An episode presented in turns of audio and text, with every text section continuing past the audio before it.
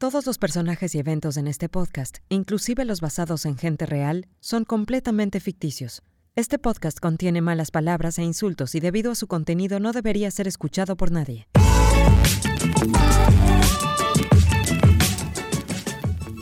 Hola a todos, bienvenidos a Experimental Podcast. Eh, el episodio de hoy vamos a conversar con Andrés Luque.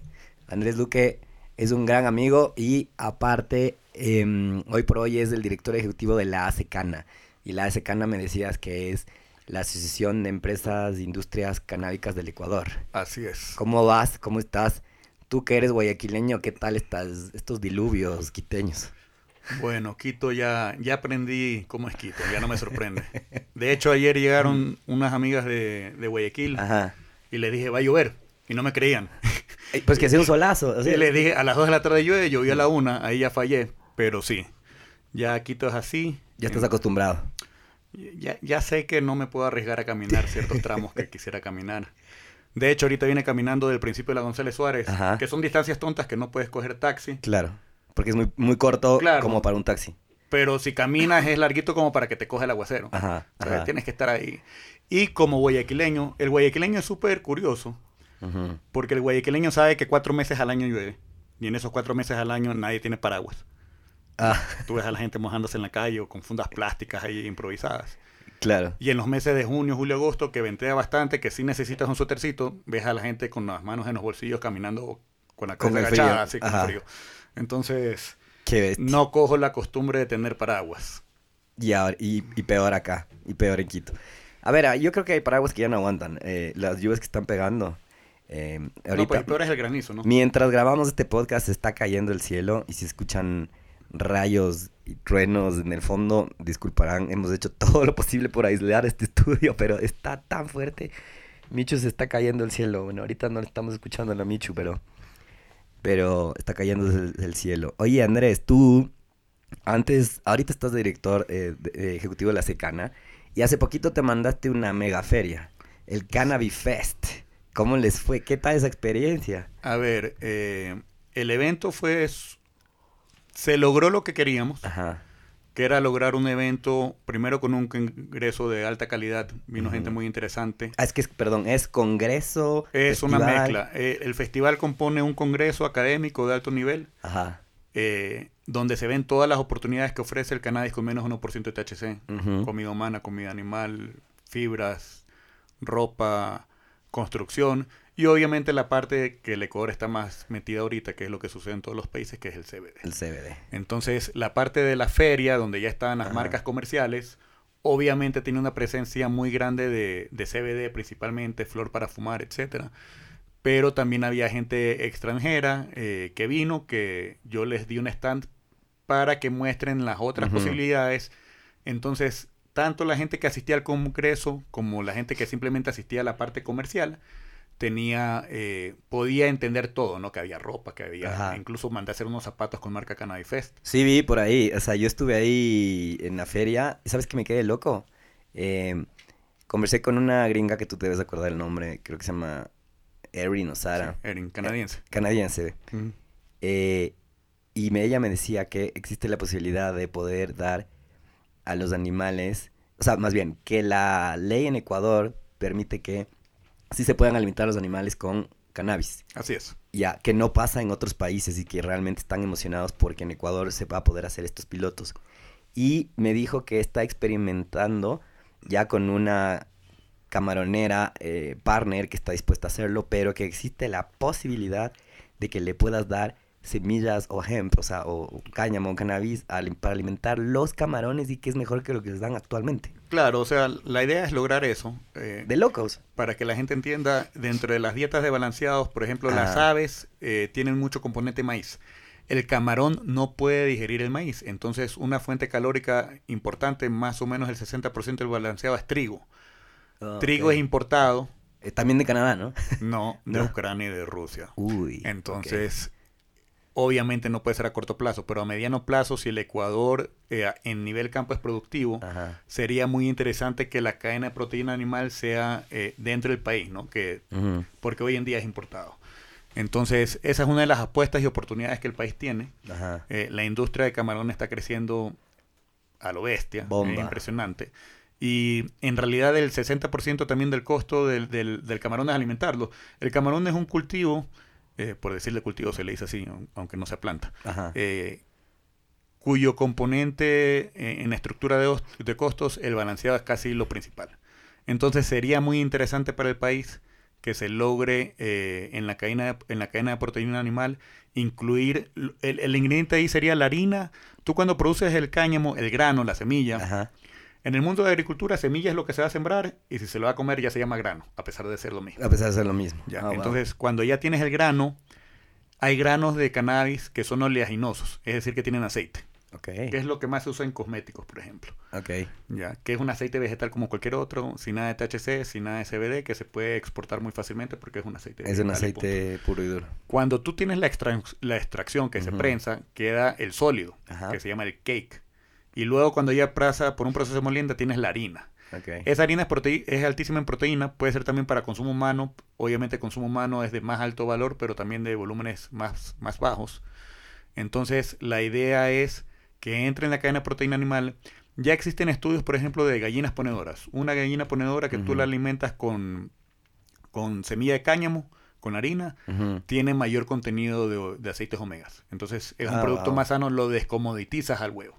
¿Ya? Simplemente por el hecho de este cambio en la dieta. La apuesta es que en el camarón eh, suceda lo mismo. Tienes también la competencia de la soya, que es una fuente de proteína muy barata. El problema de la soya es que es... Tampoco la producimos. Ajá. Somos muy malos productores de soya. Eh, ¿La importamos? la importamos... A ver, y aquí entra una de las absurdidades, de los absurdos, ¿no? Ajá. Nosotros no podemos producir alimentos transgénicos, cultivos transgénicos, pero sí los podemos importar. Entonces no somos productivos en soya porque no permitimos el ingreso de, de soya transgénica, pero igual la importamos para eh, alimentos balanceados, humanos y demás. Entonces, esa es una de las Eso está medio cuestiones. absurdo, ajá. Está medio absurdo y en el mundo de los transgénicos eh, hay gente que está muy en contra. Yo creo que hay casos y casos y cada cultivo transgénico es distinto. Entonces, Ahorita se prendieron y se apagaron las luces del rayo que acaba de caer y el trueno que acaba de caer, por si acaso. Si nos haya cortado. Micho, estamos todo bien. todo bien, dice Micho. todo bien, perfecto. Oye, ya, y entonces, em, claro, ex- existe la opción de poderles dar esta harina eh, de, o sea, de este cake que se llama, que es lo que se sobra de, de, em, de la semilla, luego grano, a los camarones porque es una buena fuente de omega. Sí, o sea, te, te descomoditiza, te da otras propiedades nutricionales a ciertos alimentos que no los ofrecen ni la soya ni el, ni el trigo, por ejemplo. Tampoco, nosotros también importamos la soya, eh, también importamos el trigo. Si utilizáramos el cáñamo para este alimento y balanceado, lo estaríamos haciendo sembrado aquí mismo, utilizando lo que hay aquí en Ecuador. La idea es esa y hay que demostrar que somos productivos. Tenemos Ajá. la ventaja de que podemos sembrar todo el año, eh, hacer varios ciclos, Ujú. Pero al final del día todo esto tiene que aterrizar en que seamos productivos a nivel campo, a nivel primario, Ajá. porque si no lo que va a pasar es que simplemente tendremos que... Supongamos que la parte sí funciona y se demuestra que la harina de, da valores nutricionales superiores y los camaroneros se interesan en los balanceadores. Pero si en el Ecuador no somos productivos a nivel del campo, lo que terminaría sucediendo es que vamos a terminar importando también la semilla de cáñamo. Wow. Y aquí algo para que la gente también entienda, a nosotros nos venden mucho la idea eh, de que el Ecuador es súper productivo por el mejor clima del suelo y eso no es muy cierto, Ah, sí. lamentablemente. Wow. Pa, Entonces, desinflado el balón. ahorita. El. Ecuador, por ejemplo, es muy buen productor. Eh, a ver, si tú miras un mapa de, de la luminosidad, Para esto tengo que hacer una pausa solo para poner en contexto a la gente. ¿Y por qué le hago estas preguntas a Andrés? ¿Y por qué Andrés habla con tanta confianza de esto? Es que el Andrés estuvo también en el Andrés, ¿ves? Los Serrano. Tus amigos guayaquileños cuando escuchen esto van a decir, ¿qué Serrano ese güey? Bueno, la cosa es que Andrés estuvo también de subsecretario de eh, Agricultura eh, en el anterior, en, el Sí. anterior periodo. Así que algo, algo sabes del tema de Y soy agricultura. agrónomo. Y además eres agrónomo. así es. Entonces el señor ha estado involucrado en, en- en muchísimas de estos, en, en estos años en el tema de agricultura, o sea que, que tenemos una voz experta y, y esa era parte de la invitación a esto porque tenemos un montón de dudas y consultas, pero ya, o sea, en poquito que vamos, como que ya solo me siguen surgiendo preguntas, pero a ver, acaba de contar lo que estaba, te ibas a lanzar esto. Si tú ves un mapa, eh, una foto de la luminosidad en Sudamérica, Ajá, tú has visto esos colores que amarillo es caliente, rojo es más sí, el Ecuador es una mancha azul. ¿ya? Wow, wow. Por la cantidad de nubes que hay. Incluso en la costa, si tú te vas a Yaguachi, cierta zona, julio, agosto, pasa nublado todo el día, tienes que ir con suéter en la mañana. Es medio nubladón, es, Es verdad. medio nubladón. Las zonas arroceras, por ejemplo, de, cuando tú sales de Guayaquil, eh, las zonas muy productivas del país están entre Daule y Palestina, Ya, ¿ya? ya. Que es cuando, cuando vas a Guayaquil por Santo Domingo, Ajá. ¿ya? Es esa ruta de ahí. Ahí la gente que hace lo mismo que hace en Yaguachi tiene 100, 100 Daule sacan 80 sacas haciendo lo mismo. En Yaguachi sacarán 50, a veces 40. Entonces es por el factor nubes. Las gramíneas, como son el arroz, el maíz, la caña de azúcar, dependen mucho del el factor determinante es la cantidad de luz que reciben. ¿Ya? y no hemos tenido tanta luz como nos han pintado. No. Wow. Entonces cuando te hablan de el, el sur de Loja, Ajá. que es lo mismo que el norte de Perú, que dicen, no, Sí. que en el Perú producen tanto. E incluso hay un estudio de un ex ministro de Agricultura, pero este ex ministro, um, no me acuerdo el nombre, y si me acordara tampoco lo voy a mencionar, que él hace el caso del estudio arrocero. Él analizó todo, costos de producción, y demostró que, eh, que los insumos no eran más caros que en el Ecuador que en Perú, que casi todo era igual, pero él olvidó mencionar que la luminosidad en Perú es mucho mayor. Entonces el agricultor que hace lo mismo en Perú, no es que es mejor agricultor, tiene más luz. Tiene más luz. Punto. Entonces eso no se compra, eso no... Eso no, es, es simplemente la suerte de georreferenciación donde Así estás. es, así es. Entonces esos son los limitantes que el país tiene. ¿Por qué somos muy buenos bananeros? Ajá. Porque el banano, eh, ecológicamente, el banano en su estado natural siempre Ajá. está en, en la parte tropical, abajo de la montaña, donde empieza la montaña. La Entonces montaña, siempre va a tener una parte nublada. Entonces, por eso el, el- el- el- el Ecuador en banano es muy productivo. Por eso en Ecuador se puede hacer cacao sin sombra, cuando en otras partes del mundo, de Latinoamérica, se tiene que hacer con sombra porque si no las plantas se te queman y se te mueren. En el Ecuador ya se demostró, Ah. se hacía también con sombra porque en todas partes lo hacían. Eh, pero era- acuérdate era- que los ecuatorianos no dicen monos Ajá. desde afuera también. Claro. Todos monos. Sí, sí, Tú también. Sí, sí, sí, Porque- sí, yo sé. Porque, eh, porque vemos y repetimos. O sea, alguien hace dinero en algo y el ecuatoriano, a excepción del camarón, que es una industria desarrollada por ecuatorianos, Por ecuatorianos, ¿no? en Ecuador originaria, casi tendemos a copiar tecnologías. Y ahí tú decías que le, meti- le, meten som- le metían sombra hasta de gana. Al, cacao, En, cuando en Ecuador no era necesario. No es- ya se demostró que no es necesario. Porque en estado natural el Ecuador no tiene por qué preocuparse porque sí tiene nubecitas para que, Para que para que aguante. Wow. ¿ya? Qué bestia esto, esto sí. Entonces, Unknown totalmente. entonces a nosotros nos ven, sí, el mejor suelo, el mejor clima para producir. No es tan así. De hecho, los mejores suelos del mundo y en extensiones más grandes las tienen Rusia, Estados Unidos y Argentina. Recordemos que Argentina fue potencia, o sea, si Sí. tú eras europeo pensando en migrar a alguna parte de, la, de Te ibas a América, Argentina, claro. Argentina en aquella época, Sí, entre sí. Estados Unidos y Era- Argentina, Ajá, primer muy mundo. fácilmente te podías decir por Argentina porque Sí, pintaba ser potencia. Claro, era, era primer mundo. Era primer momento. mundo Ajá, hasta 1900 algo y de ahí ya Ajá, dicen que los argentinos tienen lo peor de los sudamericanos y los europeos al mismo tiempo. ajá, así Disculpen dice. los argentinos. Pero Así eh, dicen. las extensiones más grandes de tierra más productiva del mundo están en esos tres países. Qué bestia. Y, y, y entonces, somos buenos en el tema del banano por este tema de que eh, las plantaciones bananeras están en unos valles antes de que comiencen como que en las montañas. No, ahí es donde se desa- la- ecológicamente el banano en, en estado natural se encontraba ahí. Ah, ok. Ahora ya se siembra en Ecuador en otras partes donde también eh, don- donde también eh, se asemeja, ¿no? Entonces, si bien todo cultivo, el factor luz es determinante, en, las gramíneas es mucho más y el banano no es gramínea y el cacao tampoco, entonces eso es ventaja. Y el cáñamo tampoco es gramínea, entonces tenemos que ver al final del día qué tan productivos somos y también entender que tenemos que investigar el mejoramiento genético Ajá. porque el cáñamo ha sido un cultivo que no ha tenido mejoramiento genético en los últimos 80 no ha 100 sido años. muy estudiado, ¿no? En los No, estuvo 70 prohibido. Estuvo prohibido, claramente no se podía estudiar ni, ni, ni sembrar ni nada. Entonces, el- la idea es que también el Ecuador empiece a desarrollar y tropicalizar variedades. Ahorita que dijiste este tema de cáñamo y, y- y para no meterme más en cannabis, me dicen que me paso me- metido en el tema de cannabis por obvias razones. Solo para que sepan más o menos en qué época estamos grabando este podcast. El día de ayer, el presidente Biden de Estados Unidos, POTUS, eh, en su cuenta de... mm, en, en todas sus redes sociales publicó eh, un mensaje con tres eh, acciones muy puntuales y una es eliminar toda la pena de las personas que están en prisión por, eh, posesión de marihuana, Así es. eh, ya sea por consumo o, o posesión. Eh, iba a hablar con el, el, el health, el secretario de, de salud de, de Estados Unidos para sacarle de la lista eh, donde le tienen a la marihuana junto con el LSD y, y algunas otras. Con la heroína. y- y la heroína Que nada que durísimas, que nada que ver. Eh, y también un poco presionar a todos los eh, gobernadores y demás en diferentes estados para levantar estas penas Claro. lo que me parece un paso, un hito histórico en, eh, digamos que en, em, en esta línea de tiempo de, que ha tenido el cannabis a lo largo del tiempo, desde su prohibición hasta el momento que nos encontramos. Y además de este, lo chévere de esto es que es el mismo presidente hablando, hablando de esta problemática, de, de cómo lo han, y, admite cómo lo hemos hecho tan mal todo este tiempo, tenemos que enmendarlo ya.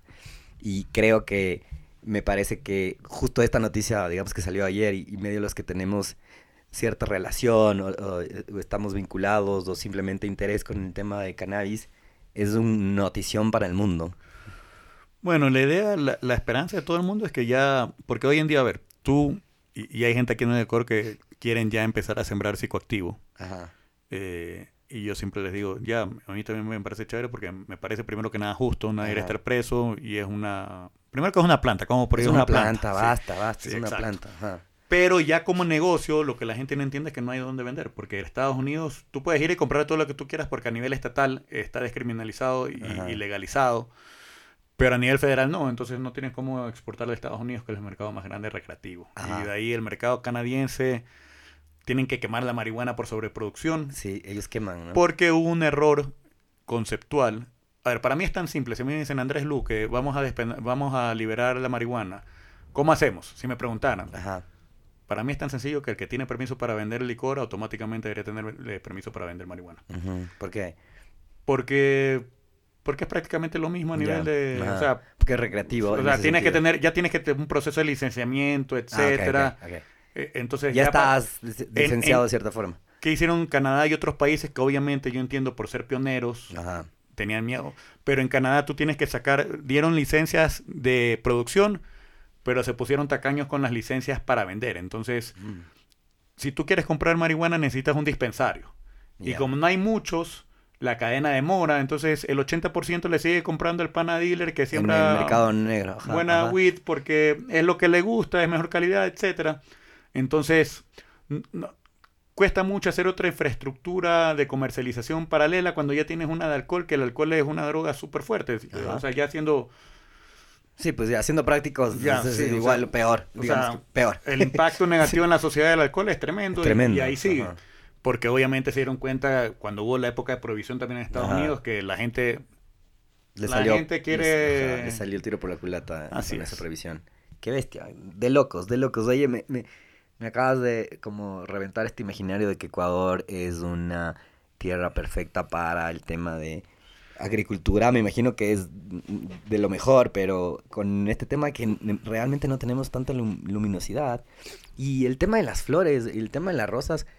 Por eso Son nos- microclimas. Son microclimas. esos. Claro. O sea, Y- y- Tabacundo, Cayambe son microclimas. Y, y- claro, son microclimas con muy buena luminosidad. También el norte de Ibarra, Ajá. por Urucuquí, por ahí, muy buena zona. Ajá.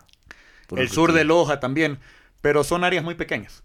Mm. Eh, entonces, Claro, tampoco, o sea, son esos espacios donde se puede sí. sembrar que... y ahí no puedes sembrar, o sea, son cultivos de muy poco, de muy alto valor como las flores, pero de muy poca tierra. Ajá, O sea, una finca de 5 hectáreas de rosas ya es muy grande.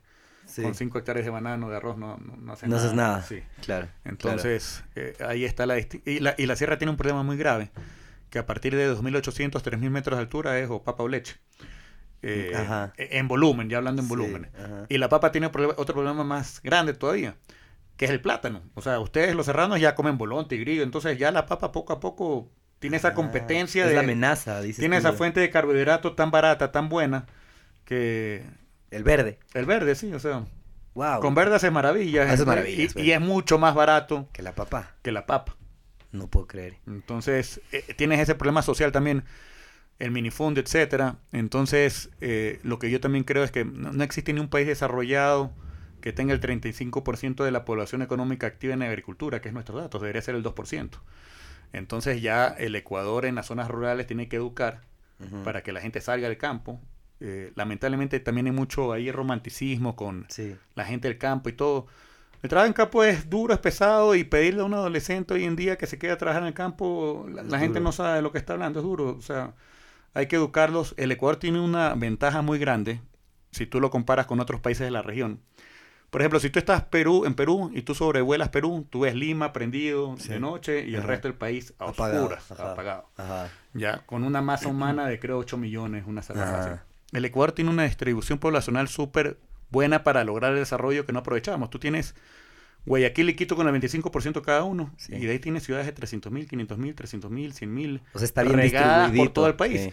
Entonces la gente del campo debería migrar a zonas urbanas, pero de, de la ruralidad, no a Quito y Guayaquil. Claro, sino de su a- zona. A, a hacer más, eh, ¿cómo le dicen a los cinturones de pobreza? Que esa pobreza urbana es terrible. Ajá. No, no, no es comparable la pobreza rural con la, con, con la urbana. El- Ah, la sí. urbana creo que es mucho más cruel. En, en- en el campo siempre comida, por último. Por último. Pero si comienzas a educar esos pueblos, esas cabeceras cantonales de campo, deberían crecer y tener, ya urbanizarse mejor y demás. Entonces, y la población, y, y ya entrar a una economía de servicios. ¿Qué- Oye, ¿y por qué, por qué crees? M- m- Ya- ya me desvié. me encanta lo que dices. No, así nos vamos por tangentes todo el tiempo. Esa es parte de este podcast. Yo, estoy- yo quiero regresar a una cosa. ¿Por qué crees tú que eh, el camarón ecuatoriano es tan bueno? O sea, tú dijiste hace un rato que, que tal vez nosotros, mm, a, dif- a diferencia del, del, del banano y de lo demás, eh, y del cacao, como que sí somos líderes en el tema Bueno, en cacao camarón. también. En cacao también, En ¿no? cacao también. Ajá.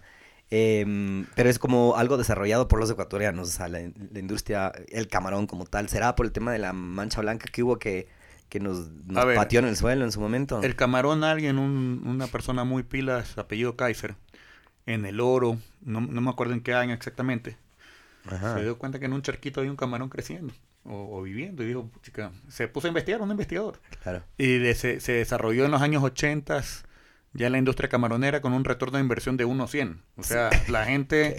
Por eso el Ecuador, si tú te acuerdas en los años 80 que en, que en Perú y en Colombia había el problema del narcotráfico y el terrorismo, Aquí nada. en el Ecuador no había por qué volverte narco si podías hacerte camaronero. Claro, O el banano también todavía era muy buen rubro. El camarón era de locos. Entonces, si tú vas a Guayaquil, a la parte de San Bernardo, en las primeras urbanizaciones, todo es plata de camarón. Ajá, ajá. Casas que hoy en día son inconstruibles, ya en dólares. Ujú. Encima la gente exportaba en dólares, pagaba en sucres, era otra... O sea, otra- exportaba en dólares recibí, y cambiaba esto.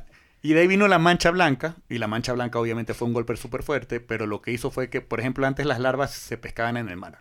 Ajá. Yo no sé si tú te acuerdas cuando ibas a la playa que veía gente Sí. recolectando larvas de camarón y, la- y eso se sembraba en las camaroneras. Ah. Se dice sembrar también, suena feo, pero... Sembrar, sí, sí, sí, las larvas de camarón. Está bien. Se eh, siembra las larvas de No es camarón. tan tecnicismo, sí se entiende, sí se entiende. Eh, entonces, eh, luego de la mancha blanca eso se prohibió.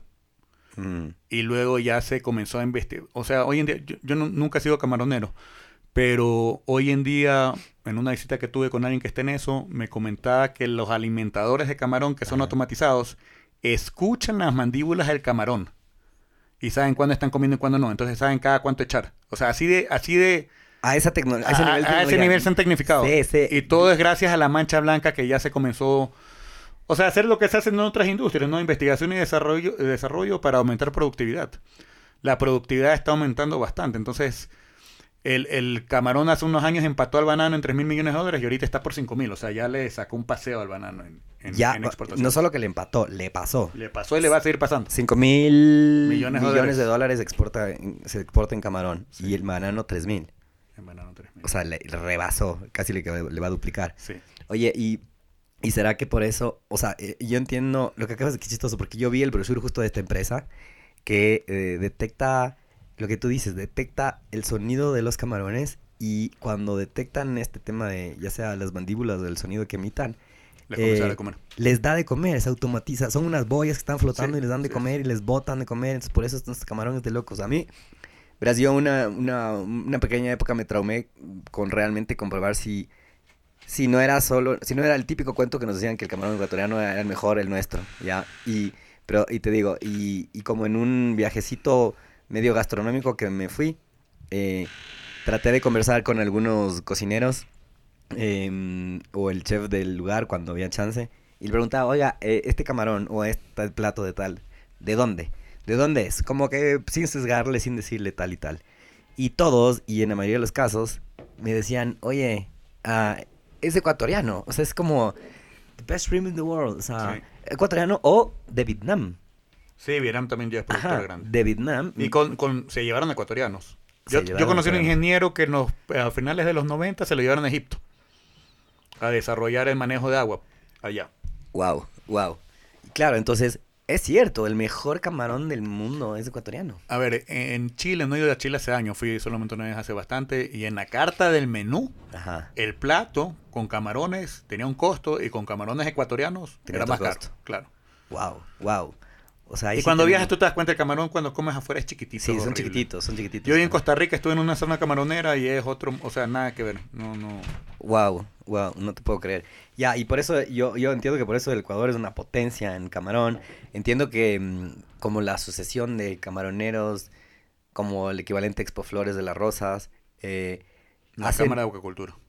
la Cámara de Acuacultura, em, hacen muchísimo research, laboratorios y demás, de larvas, de procesos. O sea, es una tecnología de locos. Sí. eh, estamos como que por ahí se podría decir que estamos en tecnología de camarón de camarón como que en el tope, ¿no? Ahora, volviendo de nuevo a, a los rubros de exportación, si tú te pones a ver, y, y aquí entramos al cáñamo, eh, camarón, 5 mil, 6 mil millones quizás terminemos este año, Ajá. banano, flores, eh, banano 3 mil, flores 700 o 1000, dependiendo también de, de ciertos años.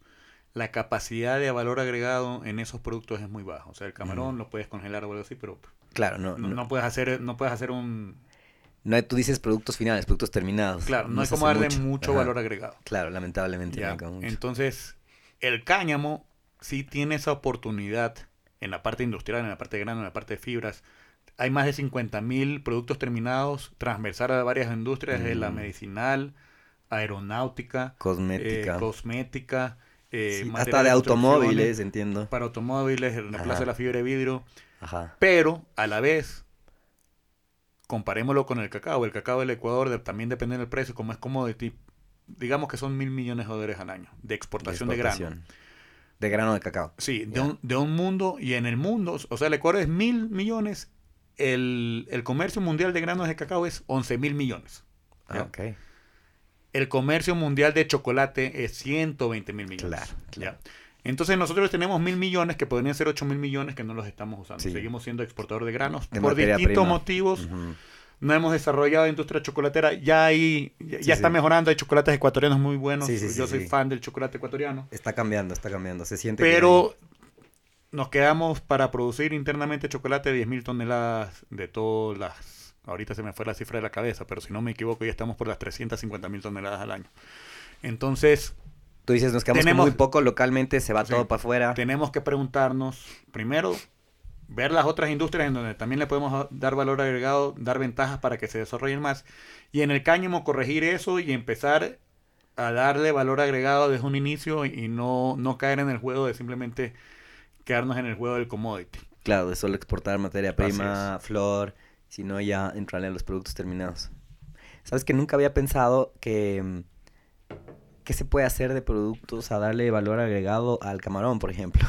O sea, ya hay gente que está, por ejemplo, congelando. Es que más, más no, o sea, ¿qué más puedes hacer? O sea, que ciertas recetas, precocido, algo así, pero claro, no es mucho. Es como el banano, sí hay puré de banano, pero son valores mucho claro, menores. No le puedes dar mucho valor.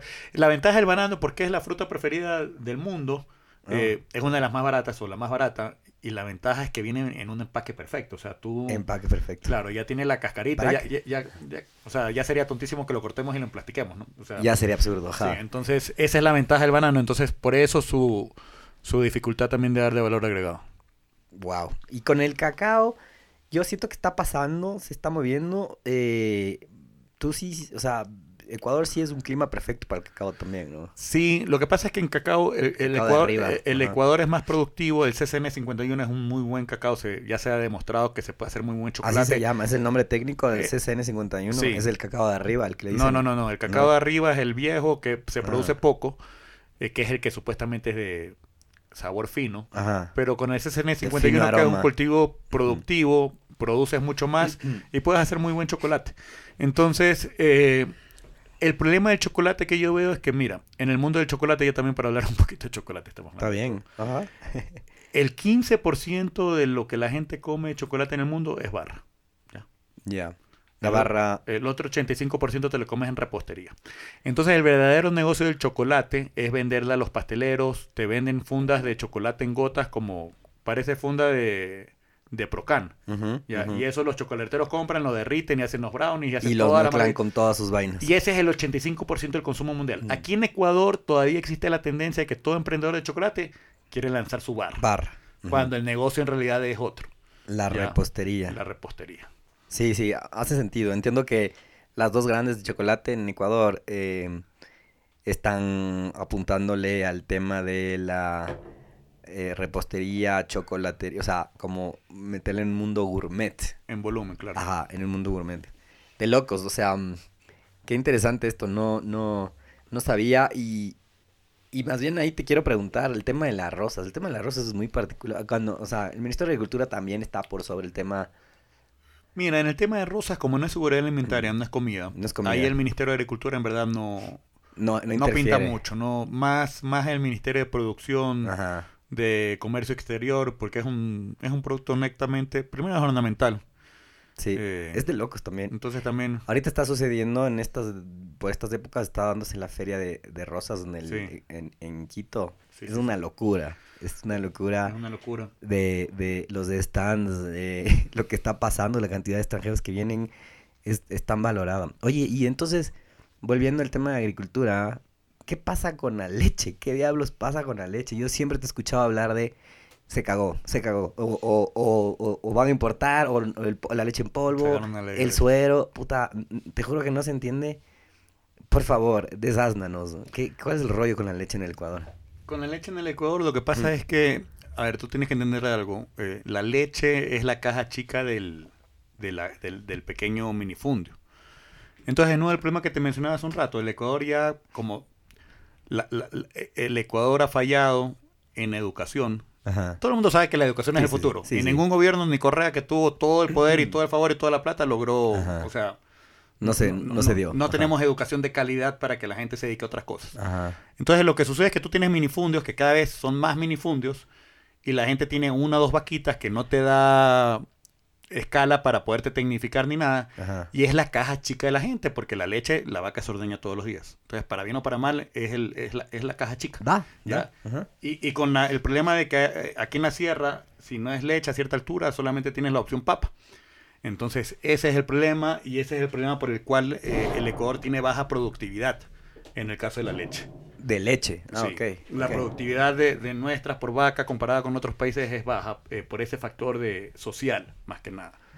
Oh, Entonces wow. tendría que haber un, un método de... O sea, la gente normalmente está en contraria, pero debería haber masas más grandes de tierras en menos gente Ajá. que se dediquen a la agricultura, la- a- que sean productivos y la gente debería estar educada y salir a, a- a la economía de bienes y servicios, como te decía hace un rato, en, en- en ciudades pequeñas. ¿Y dónde? O sea, entonces la problemática va en estos. Ahora, y otra cosa, Ajá. ya se está empezando a desarrollar la leche tecnificada en la costa Ajá. y la costa puede ser más productiva en leche que la sierra. Entonces la sierra está más fregada todavía. ¿Por qué? ¿Pero por qué? Porque hoy en día se están desarrollando Mm. eh, métodos de leche donde tú siembras maíz forrajero. Maíz es el mismo maíz que el choclo, sino que se le dice maíz forrajero porque en vez de esperar a que el choclo se desarrolle y salga maíz duro, lo cortas cada 80 días. Entonces una hectárea de maíz forrajero te puede sostener entre 8 a 10 vacas. Entonces eh, puedes lograr productividades por hectárea de leche muy superiores al de la sierra y ya están empezando a ver estos proyectos grandes en la costa.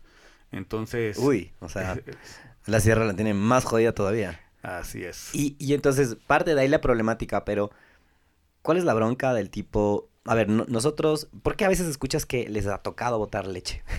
Les o sea, los productores de leche. A ver, ahí hay, hay el famoso suero de la leche. El suero de la leche es un... Cuando tú compras la leche y comienzas a hacer yogur, todas estas vainas, Sí. hay un derivado que se llama el suero de la leche. Ajá. del cual nace el queso ricota. El queso Sí. ricota es una alternativa que se le dio, pero tiene un límite. Entonces lo que sucedió en la industria aquí en Ecuador es que la gente comenzó a mezclar suero de leche en la leche. O sea, leche con un poco de suero de leche. Leche con- y yogur con un poco de suero de leche, etcétera. Para no meterle más Para leche. ahorrar plata. Claro. Porque ajá. el costo es ínfimo. Entonces, primero le estás vendiendo a la gente el suero de leche, cómo se trata en otros países de la región, Sudamérica, Chile, Ajá. Brasil. El suero de leche se permite, es más alto en proteína, eso es la, la ventaja, y se permiten bebidas con, eh, por ejemplo, con sabores de fresa, de chocolate, pero nunca blanca para que no se confunda Para que con no la se leche confunda con la leche entera. Exacto.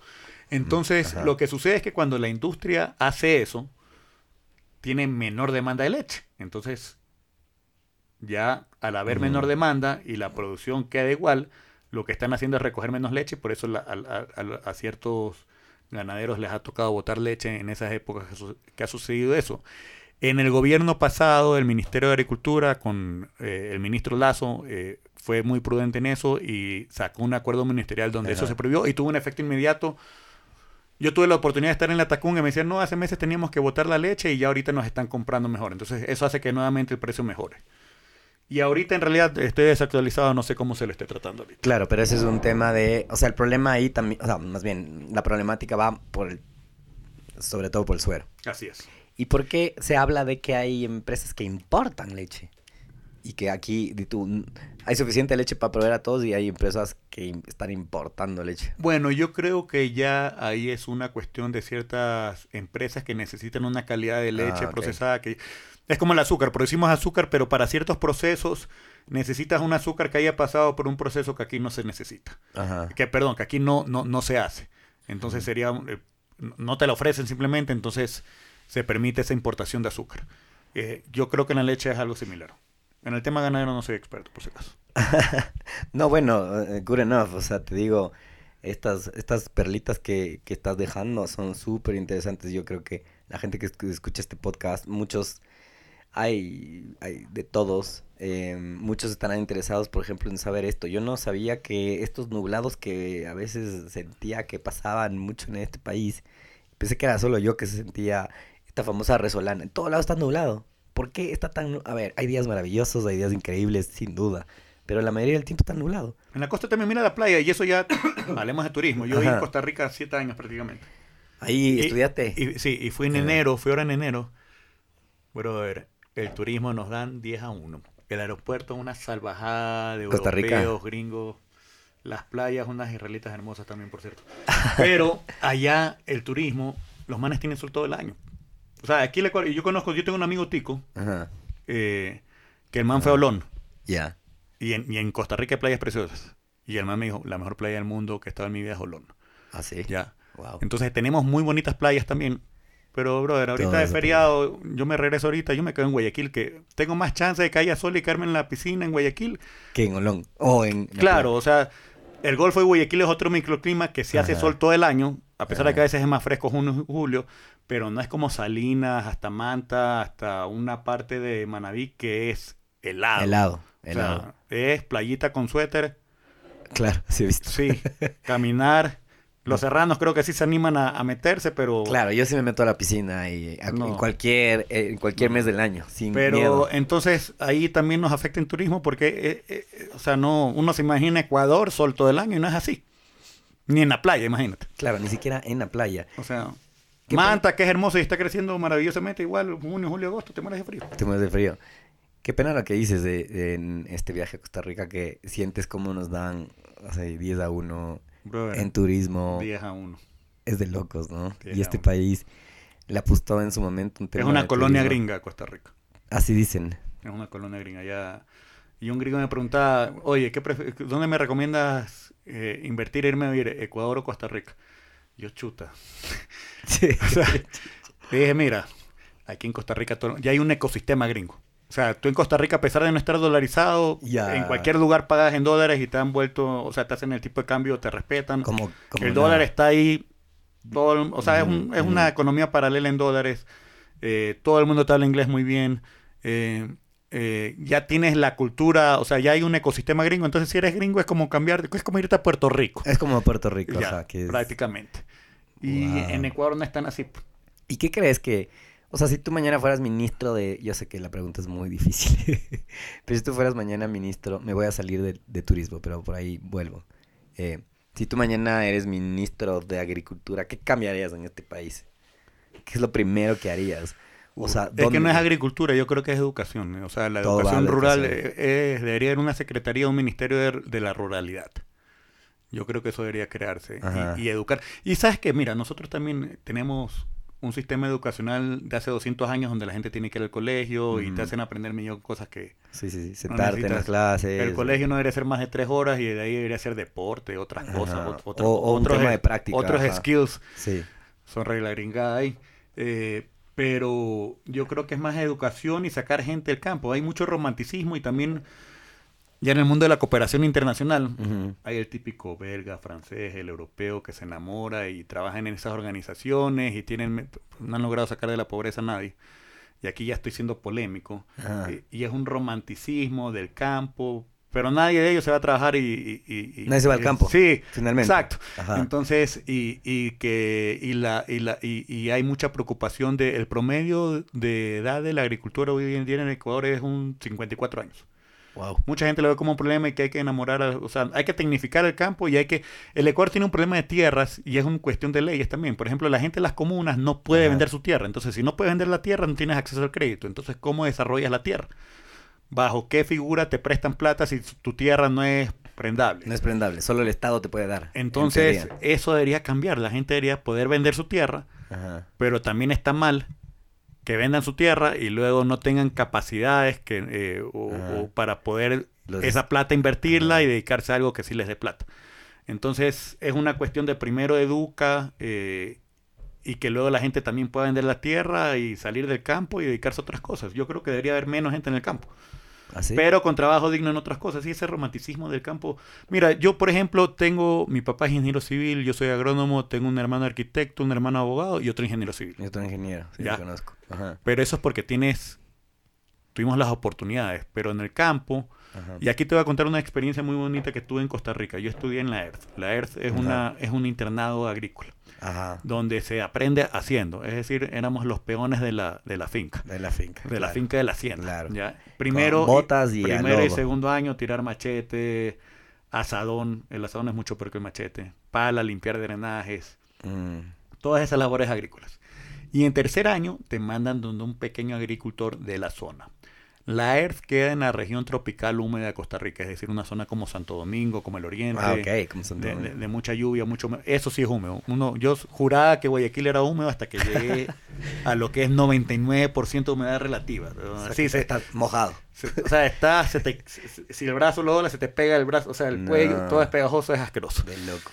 Bueno, cuando yo llego a esta, a todo estudiante le destinan una familia eh, de agricultores donde tú Ujú. tienes que ayudarlos. Te pueden tratar como peón o dependiendo de cómo te tocaba. Había gente que los trataban súper bien, les daban de comer, les daban hacer siesta. Pero yo llegué Y y, no. y esta zona es una zona de, de Costa Rica donde hubo una ley agraria, no me acuerdo cuántas décadas atrás, pero hubo una, un- una ley agraria. ¿no? Ajá. Entonces, mi primera familia, que estuve dos o tres semanas, era una familia de cuatro hijos, pobre, el man, no muy, o sea, no muy empujado para adelante, agricultura básica de subsistencia, no tenían nada. No sé por qué pasó que me cambiaron, tuve la suerte y conocí a un man vacancísimo. Así. Un pequeño agricultor que el man había llegado hasta séptimo grado de escuela. Wow. Y el man me contaba cómo él veía la diferencia de la educación, lo que él había aprendido hasta séptimo grado comparado con su hijo. Ya, o sea, ya, ya en Costa Rica también la- la- lamentablemente la educación pública ha bajado un poco. Tuvo dos- durante bastantes décadas muy buena educación pública. Y este man, que también fue beneficiario de esta ley agraria, igual que el otro, que creo que cada uno recibía 10, 15 hectáreas, ya había crecido y ya había comprado, el man hacía números con esa educación de hasta séptimo grado. O sea, es un man que si tú le hubiese dado educación universitaria hubiese sido Volaba.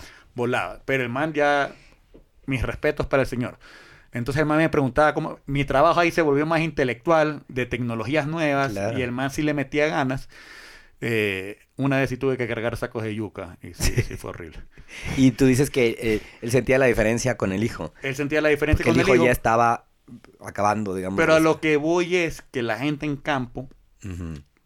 decirle a la gente del campo, educarse en el campo, es una vaina súper romántica y hasta también súper arrogante, Ajá. sin quererlo ser. Claro, ¿ya? claro. Ajá. Porque decirle a alguien que se quede en campo tirando machete, cuando ya todos los pelados, incluso en campo, tienen TikTok, Sí, tienen sí, Instagram, sí. ya todo el mundo ¿Has tiene smartphone. tiktokers en el Hay campo? TikToks De locales. locos. Ya, entonces hay gente que nace en el campo, tiene la pasión por el campo y es la que hay que hacer en el campo. Hay gente que quizás quiere ser, que quizás si tuviese otra educación sería un muy buen arquitecto, artista, lo que sea. Entonces, pretender que se Pretender tienen que, se tiene que quedar en el campo es súper arrogante, súper Sí. egoísta, no adrede, pero yo lo, yo, yo lo veo así. O sea, ¿Y por qué crees que hay tanto romanticismo del, del campo? O sea, por esta, por esta idea de esta conexión con la tierra, por el respeto. te digo, mucha de la cooperación internacional que recibe, que apoyan estos programas, Ajá. son el francés, el belga, que Ajá. viene acá, se enamora, se, les encanta la realidad, pero viven como clase media alta aquí mismo en Quito, en. Guayaquil. Entonces, Ajá. Pero son Eh, los que fomentan son estas los que cooperaciones y que, sí, que se sí. queden en el campo y cuando la verdadera solución es educar bien a la gente del campo también, ofrecerles, ofrecerles educación de calidad y que se vayan. Y sí sucede algo, porque tengo una anécdota bien interesante, una vez con uno de los viajes que hicimos con el ministro. Ajá. en algún lugar de la sierra, ya estamos como a tres mil y pico de metros de altura. Eh, Mm. Conocí unos chicos de origen indígena o indígenas eh, que estaban estudiando electrónica, ya, en la universidad. Wow. Y los manes ya estaban viendo cómo aplicar la electrónica en ciertas cosas del campo, de- del riego, automatizar. Ajá. Entonces eso sí hay, pero es muy poco y debería haber mucho más. Claro. Entonces, puede ser vinculado al campo, pero en la parte de servicios al campo, con más Ajá. estudios y demás, y que las unidades de tierra sean más grandes. Y, y vuelvo y repito, todo país desarrollado tiene un 2-3% de población económicamente activa en agricultura, con agricultura de hecho subsidiada, Ajá. que eso también es otro tema, que, y, y yo lo entendí porque cuando tú a veces te preguntas, chuta, ¿qué será mejor importar nomás? Y, pero en pandemia yo me di cuenta, pana, yo en pandemia yo, yo casi no me encerré. Yo me acuerdo en las primeras semanas de pandemia yo salí a campo y el arrocero de la costa estaba cosechando y estaba preparando el terreno para seguir sembra- sembrando. Y Ucrania, que es uno de los mayores productores de, de- de granos del mundo, en la pandemia la actitud de todos los países fue cerrar la llave porque nadie sabía qué iba a pasar. Entonces ahí yo me di cuenta, o sea, ya lo sabía, pero me convencí de que la evidente. seguridad alimentaria es básica. Un país no puede depender de importar alimentos. Pana, aquí yo Total. Un- una total. anécdota. La seguridad alimentaria hace tanto sentido. Yo tuve la oportunidad de vivir en Alemania cuando yo, de los 10 a los 12 años, Ujú. en Hamburgo. Ajá. Sí, Ya. sí. Conozco, hermoso. Entonces, te estoy hablando de los 90, Ajá. entonces mis profesores eran niños que habían vivido la guerra. Ok. Y yo me acuerdo clarito, yo tenía un profesor de inglés, Herr Berman. El man nos contaba, escucha esto, el man nos contaba cómo él con la hermana, la mantequilla para el pan, era, era como, la guardaban tanto y eran tan poquito que le ponían. Sagrada era. O sea, yo escuché muchas historias durante esa época de hambre de, de gente que había vivido la guerra. In- hay incluso gente en Alemania que no puede entrar al supermercado del trauma que vivieron. O sea, hay gente que se vuelve loca. De, de lo, wow, cuánta disponibilidad de todo. Exacto. Tanto la mano. Entonces, cuando estábamos en el problema del pandemia y todo esto, yo me acuerdo que dentro del ministerio había gente que decía, no, que, que, que no hay no sé qué. Yo, pan, eso es para el refrito. O sea, ya si no hay refrito no importa. Ajá. Arroz y huevos, mientras haya arroz eh, o plátano, el Ecuador no se muere de hambre. Correcto. Qué bestia, qué tan cierto. Entonces, Mientras hay arroz. y, yo tenía siempre en mente esto de, de lo que me contaban. O sea, ya Ajá. a la hora de la hora, en, en épocas de escasez, de pandemias, de guerras, seguridad, seguridad alimentaria es lo más importante. Y ahí también hay gente que dice, no, es que el Ecuador debe ser manejado como una empresa, entonces que nomás que el que no es productivo salga. Pero pana, si tu tierra, si tú te pones a pensar como ya, manejémoslo como una empresa, tú tienes que estar consciente que la tierra es un activo tuyo que tienes y si tienes limitantes tienes que también apoyarla. O sea, no puedes dejarla no productiva. No puedes dejarle dormida ahí. Y por ejemplo, volviendo a lo que me preguntaste, sorry que sople aquí un poquito. No pasa nada. Sí, sí hay en en arroz en las zonas de baja producción, ahí el, el- lo que me dijiste hace un rato, el arroz con pato me parece uno de los proyectos más bacanes que hubo, que tengo entendido que el ministerio lo sigue manejando. Ojalá se masifique. El arroz. Ajá, cuenta de Porque qué se es un trata este arroz con pato. Los patos son tus peones, te limpian el, te se comen los insectos y te pisotean la maleza y te dejan la proteína. Entonces, para el pequeño agricultor, encima hay una deficiencia en campo de acceso a proteína, es, es bastante importante. Y la otra también, yo, yo hace poco tuve la oportunidad de la familia Olsen en, por Bucay, está desarrollando la ganadería de búfalos. Ah, Y el búfalo es mucho mejor que la res, en el sentido de que puede comer maleza, igual engorda, igual está produce carne. encharcado, produce carne, entonces, y esas cosas hay que masificarlas. Pero son una cuestión de decidirse, meterle plata, importar genéticas. Y, otro error que a veces se comete es que uno quiere cambiar mucho en los pequeños cuando norm- a- a veces es más fácil cambiar en los grandes. Ajá. Porque los grandes pueden hacerlo más rápido, lo hacen mejor. Y cuando ya el grande ya se desarrolla, ya la tecnología se puede ir hacia abajo con los pequeños. Qué bestia. Y, y- Pero tienes que entender también algo, si alguien lo nombra ministro, hay competencias y cosas que puedes hacer y no puedes hacer. Entonces, lo que claro, hay digo cosas que no, claro, no, no, no puedes eh, hacer cuatro clics. Por ejemplo, lo de la ley de tierras, y eso sí lo habla bastante bien y lo Ajá. tiene bastante claro Otto, el vicepresidente Otto, que Ajá. ojalá algún día se lance y, y sea presidente. El problema de la ley de tierras es, es- o sea, le estamos haciendo daño a la gente que queremos favorecer. ¿Por qué? Por lo que te decía que no pueden vender la tierra, o sea, No por ley la, la- la tierra común no se puede vender Ajá. Para que no pierdan esas tierras. O sea, el, el, el, el trasfondo ahí es que la, la- las tierras centrales se queden entre la misma Sí, comuna, pero se, se están quedando en la, la tierra para siempre, pero en pobreza siempre. Mm, les Entonces- perpetúa Sí, la ent- condición. Entonces, Mm. si tuviesen buena educación y ya se quieren dedicar a otras cosas y tienen otras oportunidades, deja a los que venden la tierra y se capitaliz- capitalicen para poder lograr otros emprendimientos. Total. Oye, ¿qué piensas de... Viste que hay mucha gente, en la actualidad me pasa que me topo con más frecuencia, que me habla de... eh, hasta con, no sé, o sea, como, como el que te ve del, del, del hombro para abajo, del tipo... Es que hay que alimentarse con conciencia. Tipo, hay que...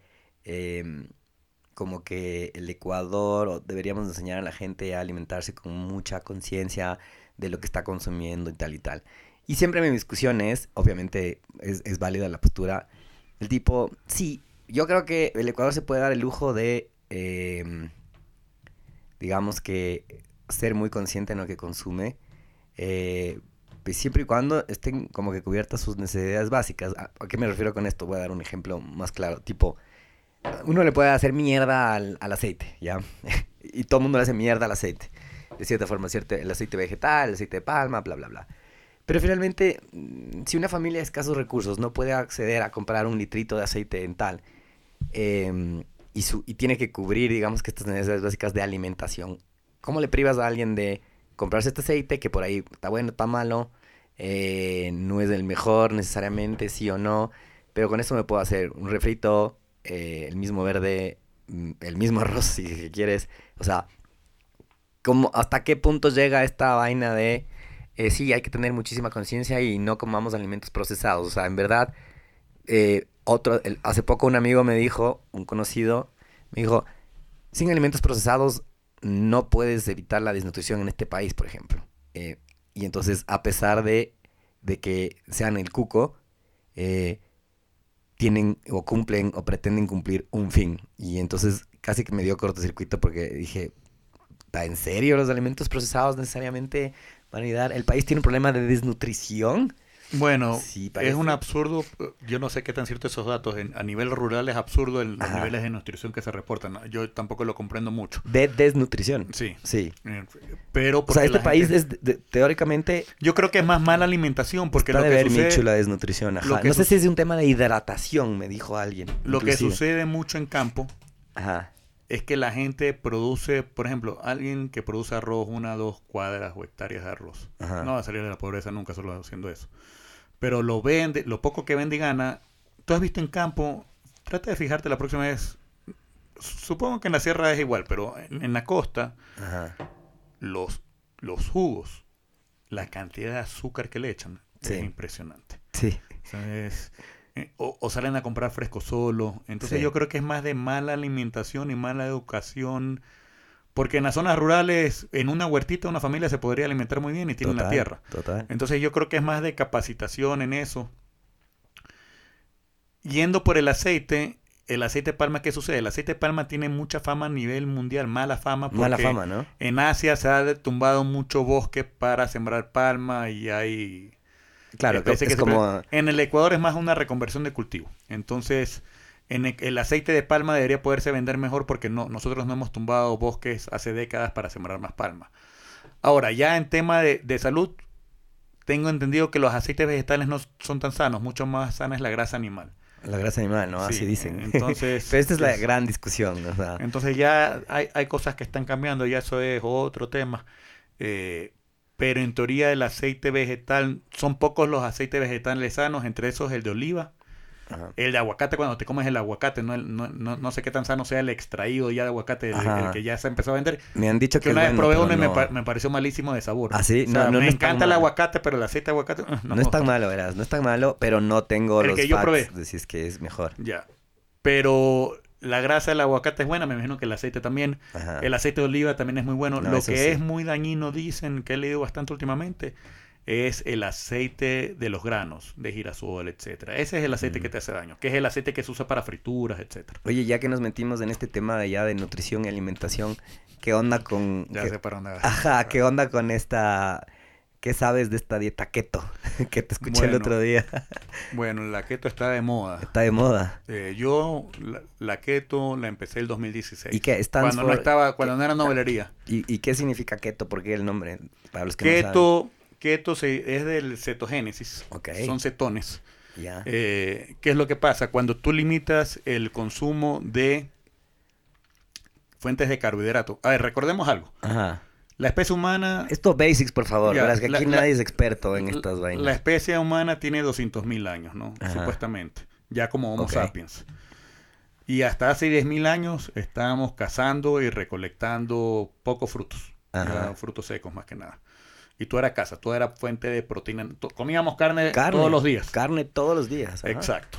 Eh, cuando se desarrolla la agricultura, y, y supuestamente en esa época, si es que no te caías ni te rompías un pie ni nada, Sobrevivirías. la gente vivía mucho. O sea, se han encontrado fósiles humanos que vivían bastante y con dentadura muy sana. Ajá. Cuando ya hace 10.000 años se comienza a desarrollar la agricultura y la gente dejó de cazar, primero que nada, la, la- la- el pan y todo era la comida de los pobres, ¿no? Porque los reyes y la nobleza, acuérdate que ellos eran los dueños de los siervos que se podían cazar, siempre comi- siguieron comiendo carne. Siempre siguieron comiendo carne. E incluso, yo he leído libros que son, a mí me gustan mucho las novelas históricas, donde el contexto histórico Ajá. es, es verídico y ya la historia y los personajes es Tiene ficticia. cierta ficción, pero ajá. Pero he leído libros así de la época medieval, que es Inglaterra 1300, Ujú. y decían eh, que, que la carne roja era para los más fuertes. O sea, comer pescado no era tan... Algo así era. pues, Ajá, la, pesca, la pesca era más un, un valor inferior Sí, que, que, que la, que la ca- la carne, carne roja. roja tenía, digamos que era más importante. Era, ajá, era Por ejemplo, el hígado, el verdadero superfood es el hígado de res. Wow. No hay nada nutricionalmente. Tú puedes poner todos los superfoods, que el que, el, que la espinaca, todo eso es vegetal en. Ajá. Ajá. Si tú te pones a ver el contenido en miligramos contra el hígado de res, el hígado de res tiene mil veces más. O sea, no, a jamás vas a lograr comer comiendo a punta de ensaladita lo que te puede dar el hígado. Ya, Gracias por decir eso. Yo amo el hígado, Entonces, yo también, hay mucha gente que no le gusta. Yo siempre fui mañoso desde pelado. Ya hoy en día son pocas las cosas que no como. Las arvejitas son una de las vainas que aún detesto. Pero yo de niño siempre Yeah. estuve acostumbrado a comer hígado, entonces no, no tengo problema. Aún así debería comerlo más, no lo como mucho. Pero y entonces, volviendo a la keto. ajá. Ya, entonces cuando se comienza a comer granos, cambia la dieta, comienza, ahí es cuando tú escuchas que en, en cierta época la, la edad, La población comenzó a morir más temprano. la, población comenzó a aumentar, Ajá. pero la calidad de vida bajó. Ajá. Aparte que la agricultura en esa época, hoy en día es un trabajo duro, en esa época que no hay tractores ni nada, era de sol a sol. Ajá. Ya. Terrible. Entonces, eh, ahí es donde comenzó a haber más problemas. Y ahora que hubo más consumo de alimentos procesados, y esto en las últimas décadas, el aumento de diabetes es tremendo Sí. y todo es por sobrepeso. Y la gente piensa que la grasa es la mala y la mala no es la grasa. La la mala es el exceso de carbohidrato que hace que tu cuerpo lo convierta en grasa. Entonces, yo hice la keto, la trato de hacer siempre. Por ejemplo, hoy no he comido ni un carbohidrato, desde hace tres días lo he logrado. ¿Y cuáles son los carbohidratos clásicos que desechas? Esto no puede decir cuando era subsecretario, pero Tú, tú, No, pero, o sí, sea, no a como- título personal. no como arroz. Ajá. O sea, no como ni un carbohidrato en realidad. Nada El plátano sí. Pasta, nada. No. Nada. Ok. No como arroz. Esa, esa no es la dieta que hace Joe Rogan. O hizo. Joe Rogan momento. pasó por ahí, también fue eh. Sí, no. Ahora Joe es no. ultra carnívoro. Es Mark, Mark. Mark busca Mark Sisson. Mark Ok. Sisson, Mark Sisson, S-I-S-S-O-N. De hecho, yo escuché el 2016 es, ese podcast con él Ajá. Y se me hizo lógico. Entonces me acuerdo que fue la primera comunión de mi hijo, Ajá. del mayor, 2016, y me comí todos los alfajores habidos y por haber. Y dije, esta me despegué el azúcar. No. No. Y loco, fue una vaina súper interesante porque cuando ya entras en ketosis, Ajá. ¿qué es lo que sucede? Tu cuerpo, tú tienes hambre cada cinco horas Ujú. Y te da hambre y te suena el estómago. Sí, ¿ya? mal plan. Me pasa menos de 5. Ya. Ok, cuando tú entras en ketosis, tu cuerpo deja de depender de la glucosa y agarra energía directamente de la grasa. Entonces te conviertes en una máquina de quemar grasa y pierdes una libra al día. Que es así de eficiente. Es complicada porque socialmente eres una... O sea, Eres un "Mijito, bicho pero raro. ¿por qué no comes? ¿Por qué no come el arroz? Sí, ¿por qué no comes? ¿Por qué no come Entonces, la- explicarle la- a la señora, Los quedas como mañoso. Sí, sí. Socialmente es un problema. melindroso. Sí. Ajá. Eh, entonces, Pero a ver, entonces, resumen súper, perdón, yo me vuelvo dos pasos atrás porque no soy experto en el tema, entonces, dejas de comer carbohidratos. Dejas de comer carbohidratos. Y no, lo que sí hice prueba, después me compré, porque primero hay, hay tiras para orinar donde te mide, te dice si estás Ajá. en ketosis o no. Después me compré un aparato que te mide en el aliento de la acetona. Ok. Eh, y entonces ahí ya, comencé, ya, ya eres más fácil experimentar. Y me di cuenta, pero lamentablemente esta dieta es muy popular y se estudia mucho en esta- donde no se come mucho plátano. Pero yo, por ejemplo, un día fui a, a comerme un bolón Ajá. y me comí un bolón grandecito Sí. y me hice la prueba y seguí en ketosis. Espérate, perdón, ah, para entender, cuando estás en ketosis, ¿qué es lo que está pasando? Que es un... Tu cuerpo ya no depende de como fuente de energía de la glucosa, sino de las cetonas, que están en la, se crean en la, en la mitocondria. La mitocondria es una parte de la célula Sí. humana. Ya, y eso Entonces ahí es donde se crea la energía. Entonces tu energía es la grasa. Entonces La grasa. tú, e incluso existe gente, hay gente que corre maratones que me parece que son locos. Ajá. Y hay gente que corre una vaina que no sé cómo se llama, que son 100 millas y no, no sé cómo hacen para correr 100 millas. Pero la gente, y es gente que está más entre los 40, 50 años, con edad se gana resistencia, parece. o sea, baja en velocidad, pero gana resistencia. Son gente que su fuente de dieta es ketogénica. Y, y, Entonces tú tienes fuente de grasa, eh, tu, tu grasa es tu energía. y cuando estás en este, en este, este tema de ketosis que dices tú, te puedes chequear y dices, bueno, Te sientes, sientes un saborcito a fierro en la boca. wow, ya. Y eso, lo que está pasando es que está, tu cuerpo está consumiendo, para Grasa. resumirlo, grasa. Está O sea, la energía- grasa como energía. Todo el día, todo el día quemas grasa. Entonces ahí, ¿qué es lo que pasa? Que comer afuera es caro. Porque Ajá. el negocio del restaurante es darte la carne con Volumen. una montaña Ajá. de arroz Ajá. o de, El chimborazo, o, o de pasta o del carbohidrato que sea, las papas. Entonces, pero ya si comes en casa, o sea, siempre sale más barato comer en casa y cocinarte es complicado. Yo soy... Pero un plato normal podría ser, haz de cuenta que, o sea, como A un, ver, un plato de... Yo desayuno cinco huevos con cuatro tiras de tocino. Bien. Si es que desayuno. Ese es mi tipo de desayuno que sí podría Ya. ser. Ajá. Y en la noche, como solo y todo, por conveniencia me puedo comer otros cinco huevos. Ya. Y de ahí ponte en un plato de almuerzo normal. eh, y quieres comerte un lomito. tú- Por ejemplo, aquí en Quito, que estamos al lado... Ajá. Sí. ¿me ¿Puedo decir un Sí, nombre? como- puedes decir. El hornés, el Ajá. medio pollo hornado, 8 dólares 50. Me como el medio pollo hornado. Pum. Pero... Y, pico dos papas. Y las papas, ah, dos. Las pido cocidas y me como dos, tres papitas ya para... O sea, evitas, digamos, Sí. que tampoco eres tan extreme. De- Sale dejas de bajo. generar. O sea, tú para entrar en ketosis deberías tener un consumo entre 20 a 50 gramos de carbohidrato al día. Ya. Que es muy poco. 20 gramos no... Y todo lo demás es, te mandas proteína. Por ejemplo, ni siquiera... No, es que la gente confunde eso. La gente Ajá. piensa que la keto es comer mucha proteína. No. Y no es comer mucha proteína. Eh, el 75% de tus calorías deben ser de la grasa. Ya. Que ahí es donde entra el aguacate, el aceite de oliva, los cortes con grasa, Ajá. el cuerito del pollo. Ajá. Eh, yo soy mucho más de pierna que de pechuga, por ejemplo. Ajá, un bife de chorizo que te viene con el, con el Con la esa grasita, grasa, exacto. Esa te comes. Mantequilla es una grasa muy buena también. Eh, grasas de origen animal. Ya. En teoría.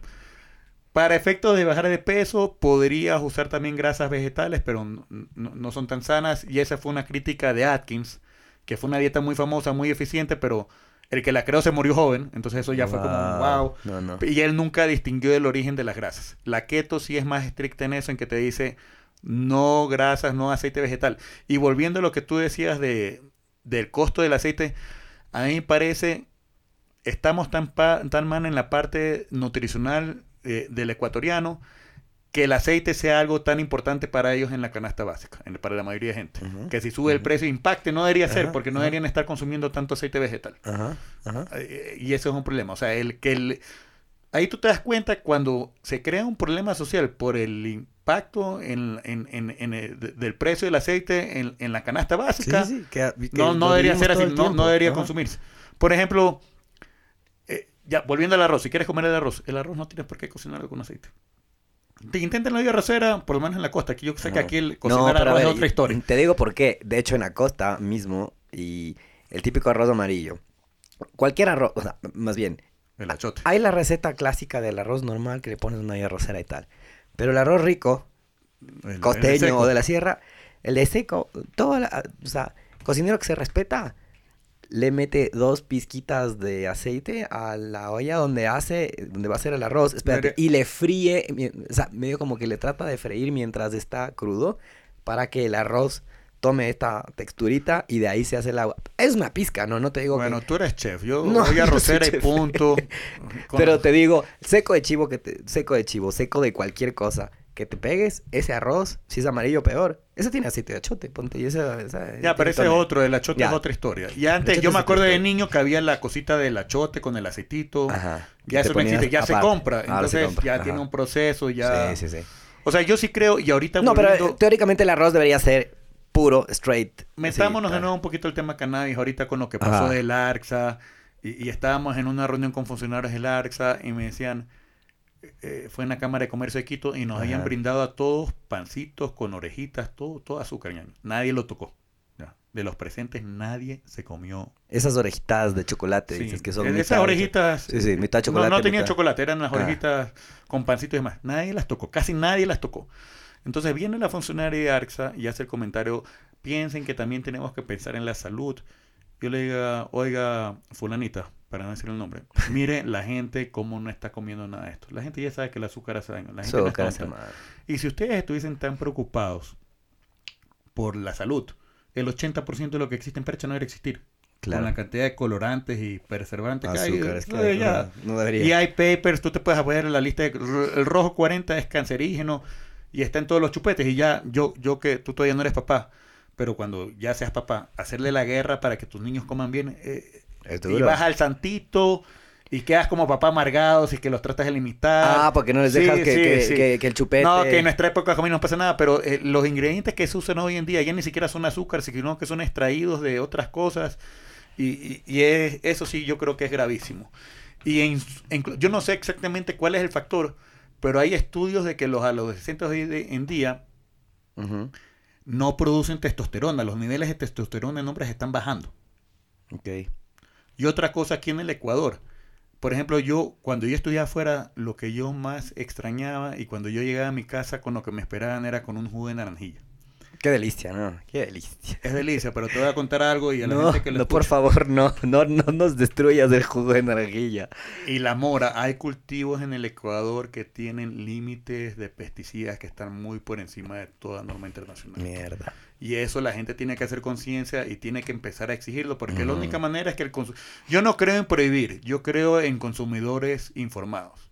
Si la gente se comienza a informar y ya tú comienzas a exigir que las cadenas grandes de supermercados tengan esos estudios, esa cadena se va hacia abajo en campo y, y se comienza a mejorar.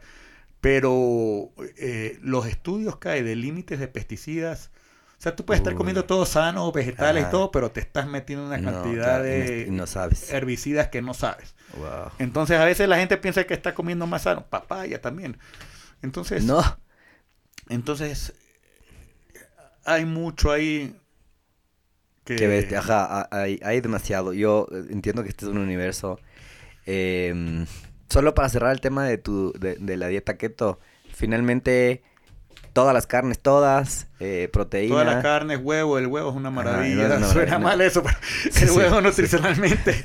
Gran fuente de proteína, No, por favor. No, no, no. Y también como hombre, mira, yo una vez me hice exámenes de, de sangre y, y me analizaron la testosterona. Ajá. Y ella tenía, creo que ella tenía 40 años. Y me dijeron, tus niveles son muy elevados al, al promedio de tu edad. Mm. Y era por esto. Y era por eso. Y también eh, tenía el colesterol altísimo. Me dice, mira, tiene el colesterol altísimo. ¿ya? Ajá. Pero la buena noticia es que cuando te analizan el colesterol, te tienen, hay, hay no soy experto, hay dos tipos, hay dos el- tipos, el sí. bueno y el malo. Sí, correcto. Y es una cuestión de ratio. ¿ya? Ajá. Tu ratio del bueno está muy por encima también de lo normal versus el malo.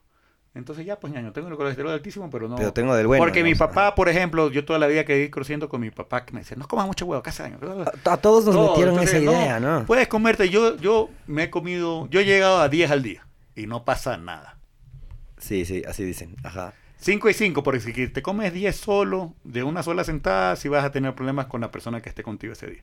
Claro, problemas del estómago, o sea, vas a No, tener... Ajá, ajá, sí. correcto, correcto. Ajá, sí, sí te sí. cacho, pero bueno, qué bien, qué bestia. Ahí para que la gente entienda, sí, es unos pedos terribles.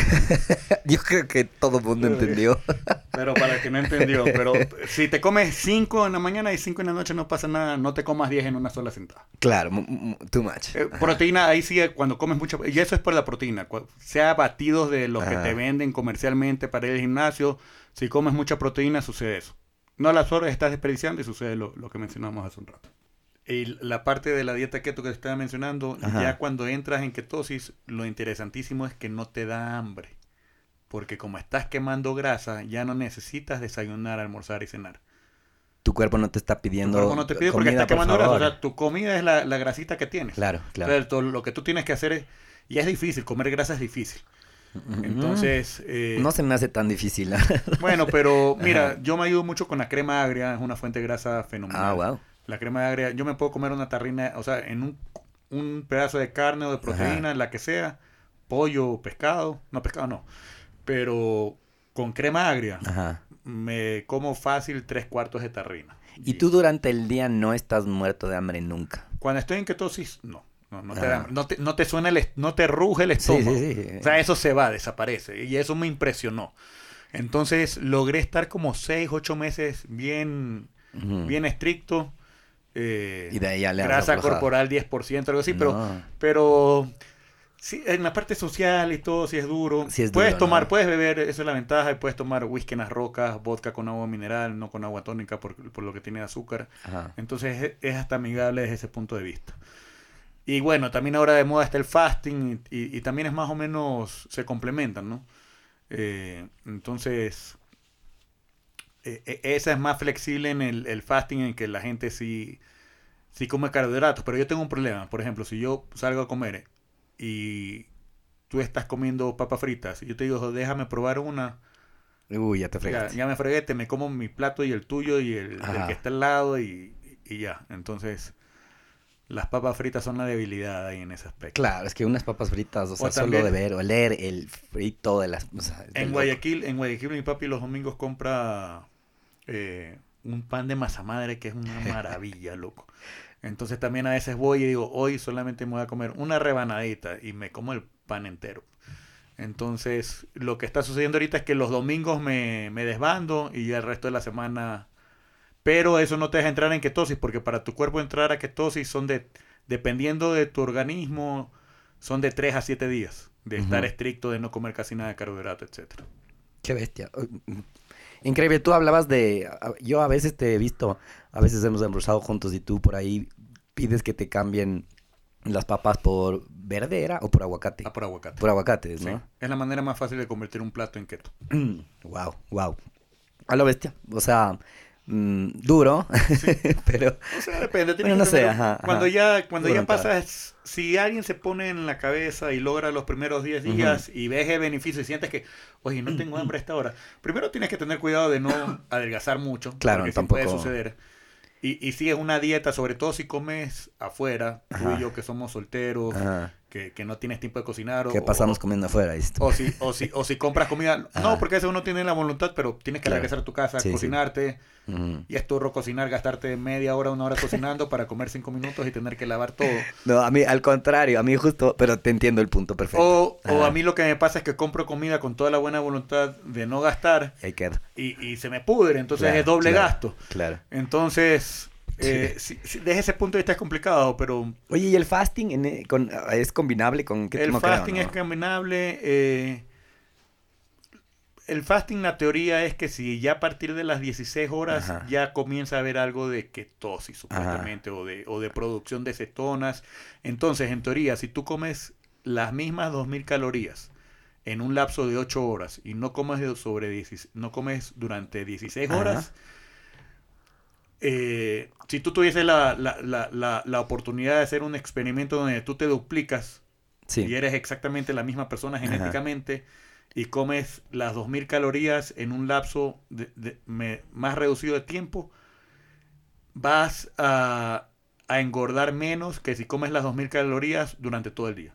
Porque ponte a pensar, ese concepto de comer mm. cada dos, tres horas o cada cinco, o que supuestamente para acelerarme no tiene sentido. O sea, imagínate la gente que cazaba antes tenía que pasar ese día sin comer. Claro, días sin comer. Y el humano, como animal ya cazador, es el más eficiente en resistencia. O sea, la gacela puede correr más rápido, todo puede correr más rápido que tú. Pero tú corriendo. O sea, nosotros podemos aguantar más, digamos. Claro, en resistencia. En resistencia. Ese man, cuando ya se le quemó la gasolina para correr, lo alcanzan, lo matas y te lo comes. Claro. Ya. Entonces. Claro, entonces por ahí sí. Y hoy en día la, obesidad, la diabetes es gravísimo. Es terrible. Y volviendo al tema cannabis, a mí me da risa cuando hay ciertos doctores que aparecen en televisión. Tengo una persona en particular, Ajá. no, no, no, no voy a nombrar, que dice que no, que que no debería, que las drogas, que bla, bla, y, es una persona con grado de obesidad 2 la que te está hablando, ¿no? Entonces también en el mundo de los doctores... Claro, ¿qué, les crees? Yo creo que la medicina occidental ha traído grandes beneficios en el sentido de que hoy en día te rompes algo, te curan operaciones y todo. Pero en la parte nutricional... No eh, necesariamente. Hoy en día se ha trazado, se ha demorado bastante. Y ya hay hasta bueno, ya son teorías de conspiración, no quiero ir al fin en eso, de que las industrias del azúcar, pagan a los científicos para que le echen la culpa a la grasa y no al azúcar. Entonces... O sea, hay todas estas asociaciones, tampoco le quiero echar la culpa a esto, pero hay, mm, di tú, eh, es un ejemplo, digamos, de la asociación de los productores de carne, tienen asociaciones que hacen lobbying político a favor de, y asimismo los productores de azúcar y demás. Entonces todo, el mundo, vela por sus intereses y entonces tú tienes que, Así con criterio, saber, a ver, finalmente qué le está haciendo bien a mi cuerpo, qué tal, cómo me siento bien. Eh, recordemos cómo éramos como Homo sapiens en tal y tal situaciones. Em, si mi cuerpo puede aguantar 16 horas sin comer, em, digamos, dice algo bien de la resistencia de mi cuerpo, comenzar a quemar grasa, etcétera. O sea, hay que medio, entiendo que hay que escucharle al cuerpo y, no todo es, vamos a comer cada dos horas comida procesada, porque sí, ahí sí, yo creo que hay mucha tela que cortar en todo ese tema de nutrición y creo que estamos en, el cara, cada vez la gente se está inteligenciando más, pero... Y eso es gracias a esto. O sea, si todavía, si no existieran los podcasts, si no existiera el internet, o sea, los medios tradicionales también... Bombardeo de... Margarina, Y, la gente mayor, o sea, por ejemplo, el caso de mi papá con los huevos o, ciertas cosas que ya nada que ver, eh, para ellos eh, eh, creen que se están cuidando, ¿no? Sí, totalmente. Ahorita que dijiste cannabis, em, ¿cómo es esta nueva etapa tuya como mm, presidente, director ejecutivo de la ASECANA? Em, yo entiendo, yo de cierta forma mm, tengo cercanía Em, a este mundo de cannabis y solo me deslumbra cada día más eh, la potencialidad que puede tener este país y, lo que se puede lograr aquí. ¿Cómo la ves tú? ¿Cómo, ¿Qué están haciendo? ¿Cómo ves el futuro de la secana? ¿Qué tal la feria? Etcétera, etcétera. A ver, la feria, a ver, Acecana, Acecana es una asociación que ahorita se está empezando, ya, vamos a entrar al trámite de coger eh, más gente que entre. El Ministerio de Producción, si bien no emite licencias, eh, ni está involucrado como salud, sí es un ministerio coordinador y en eso han hecho una buena labor. El ministro actual viene de la Sobanca y él cree mucho en los clústeres y ha desarrollado clústeres. Sin embargo, el clúster es un clúster, no tiene personería jurídica ni nada, entonces hay ahorita la oportunidad de conseguir fondos, entonces la estructura legal de ASECANA ha sido ofrecida a varios miembros del clúster y varias gente se va a sumar aún más gente, ¿no? La idea es que sea una asociación que crezca conforme también vaya creciendo la industria. También hay que tener claro que es eh, el cannabis es transversal a muchas industrias, entonces hay que hablar con las cámaras de construcción, con la de los balanceadores, con eh, es tanto lo que hay que, que, hablar de la industria del cannabis per se sola es, es difícil porque en realidad debería es como un pulpo que debería tener tentáculos hacia Sí, y se debería hablar de cada una de las industrias las que Claro. puede aplicarse. Y, y mira, porque sucede algo muy curioso. Lo del hempcrete hay mucha emoción en el mundo.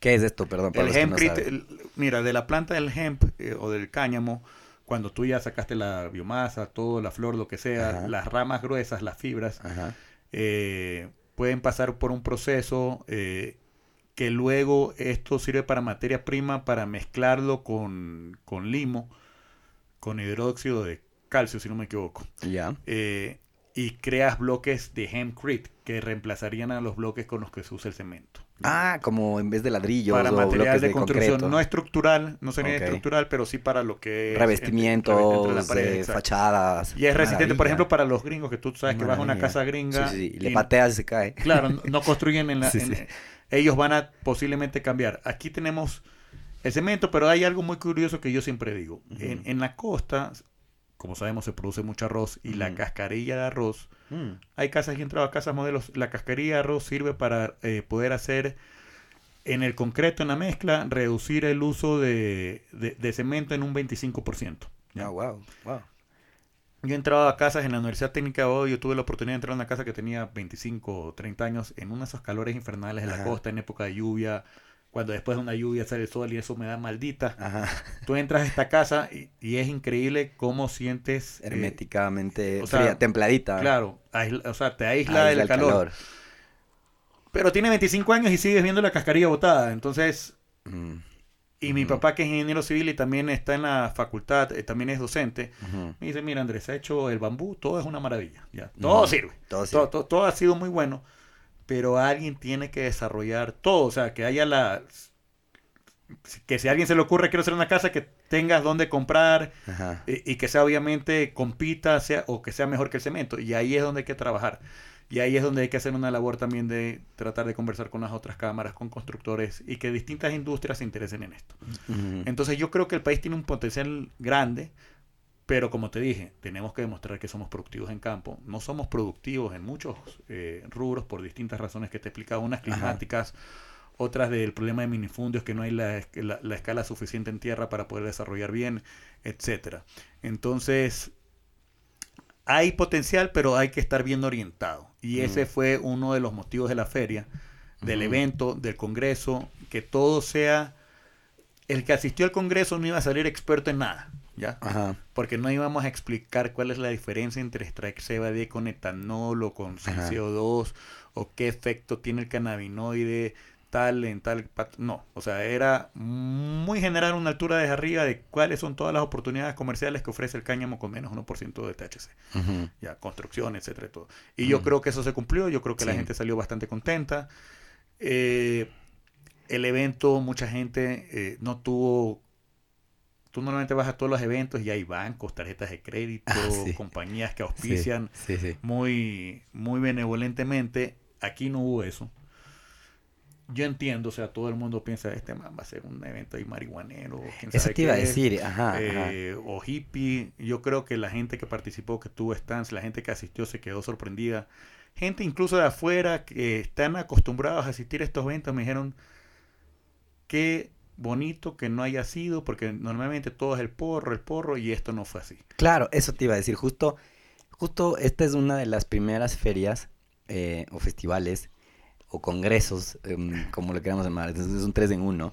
Pero, ¿Qué es el Fest? O sea, Claro, a mí cuando me ofrecieron la palabra Fest se me abrió la mente y dije, bueno, hace sentido porque como no hay auspicios, tengo que cobrar una entrada. claro, Porque tampoco puede ser, o sea, yo claro, siempre no, no, tiene no, que hay tener un toda la organización, ajá, total. Y a cambio de la entrada tienes la parte cultural, los conciertos. Conciertos, ajá. Entonces la, la idea es eso, ¿no? Que sea... Y por mucho que hablé y tuve todas las entrevistas del mundo y dije que era un evento familiar, que niños pueden ir. Ni siquiera, yo no sé si los pelados de 18, 25 años, ese, ese rango de edad no fue porque ya saben que no era marihuana y no les interesó. Pero si te pones a ver, la gente que asistió era de 30 para arriba y mucho adulto mayor, que eso sí fueron Sí, interesados a ver productos. Y lo que hicimos, como aquí en el Ecuador sí se eh, hacen eventos medicinales sobre temas, yo no me quería poner a, a- a- a hacer algo medicinal, no soy doctor, Claro, entonces, pero lo que sí quise, y ahí tuve el apoyo de, de- de alguna gente aquí, ya ahí, y tampoco quise traer a alguien de afuera, porque ya existe mucho doctor con muy buen conocimiento aquí en el en el. Ecuador, sí. sí. Entonces, lo que se hizo al final del Congreso Ajá. Libre, abierto para todo el mundo que estaba en el evento, incluso los que no habían pagado el Congreso, eso ya fue acceso libre, tener un panel de cinco doctores, donde cada uno contaba durante cinco minutos, eh, yo soy especializado en esto y tengo esta experiencia en cannabis, y luego preguntas abiertas. Y tuvo muy buena acogida, mucha gente entró a preguntar, y, y la gente, yo creo que para un próximo evento, si lo repito, esa parte de ese panel debería ser unas tres horas, porque la Debería gente... ser queda- más largo, sí. Sí, sí. Porque, Eh, porque yo no quería hacer un congreso medicinal. La, no, la idea no, no era la idea, ajá. Pero el, el motivo por el que este se despenaliza eh, y por el cual hoy en día se está produciendo fue todo por lo medicinal, a pesar de que trae toda esta cola de ventajas. Y lo medicinal es lo más noble, pues la, la historia, cómo nace el CBD y cómo se despenaliza para producir CBD, es, es increíble. Pues que una niña, eh, el, el famoso caso de Charlotte, que- imagínate tú como papá tener una hija que cada 25 minutos tiene un ataque de, de epilepsia. Tiene un episodio... eh, ajá, epiléptico. Entonces, que- Una, convulsiones. el. CBD tiene esa ventaja que, que- que reprime eh, esos ataques. Entonces, eh, claro, la parte medicinal es muy importante, pero también seamos honestos, los enfermos son pocos y están bien que sean pocos. Entonces, el verdadero grueso del mercado es todas estas otras oportunidades que hay que el Ecuador, los emprendedores o las grandes industrias ya en el país tienen que voltear a ver. Y esa fue la idea. Sí, yo creo que se sintió. Además que, eh, te digo, yo como participante de la feria, no solo con un stand, sino eh, circulando, circulando la feria, eh, visitando los stands, tratando, de asistiendo a las, al- a los eventos, a, las ponencias ahí de, la parte del, Congreso. Eh, se sintió como una primera feria que... eh, porque en Ecuador hay algunas ferias y, hay algunas ferias canábicas eh, duras eh, que pues están un poco más enfocados en el tema del consumo, el autocultivo, lo que sea. Excelente, todas muy bien.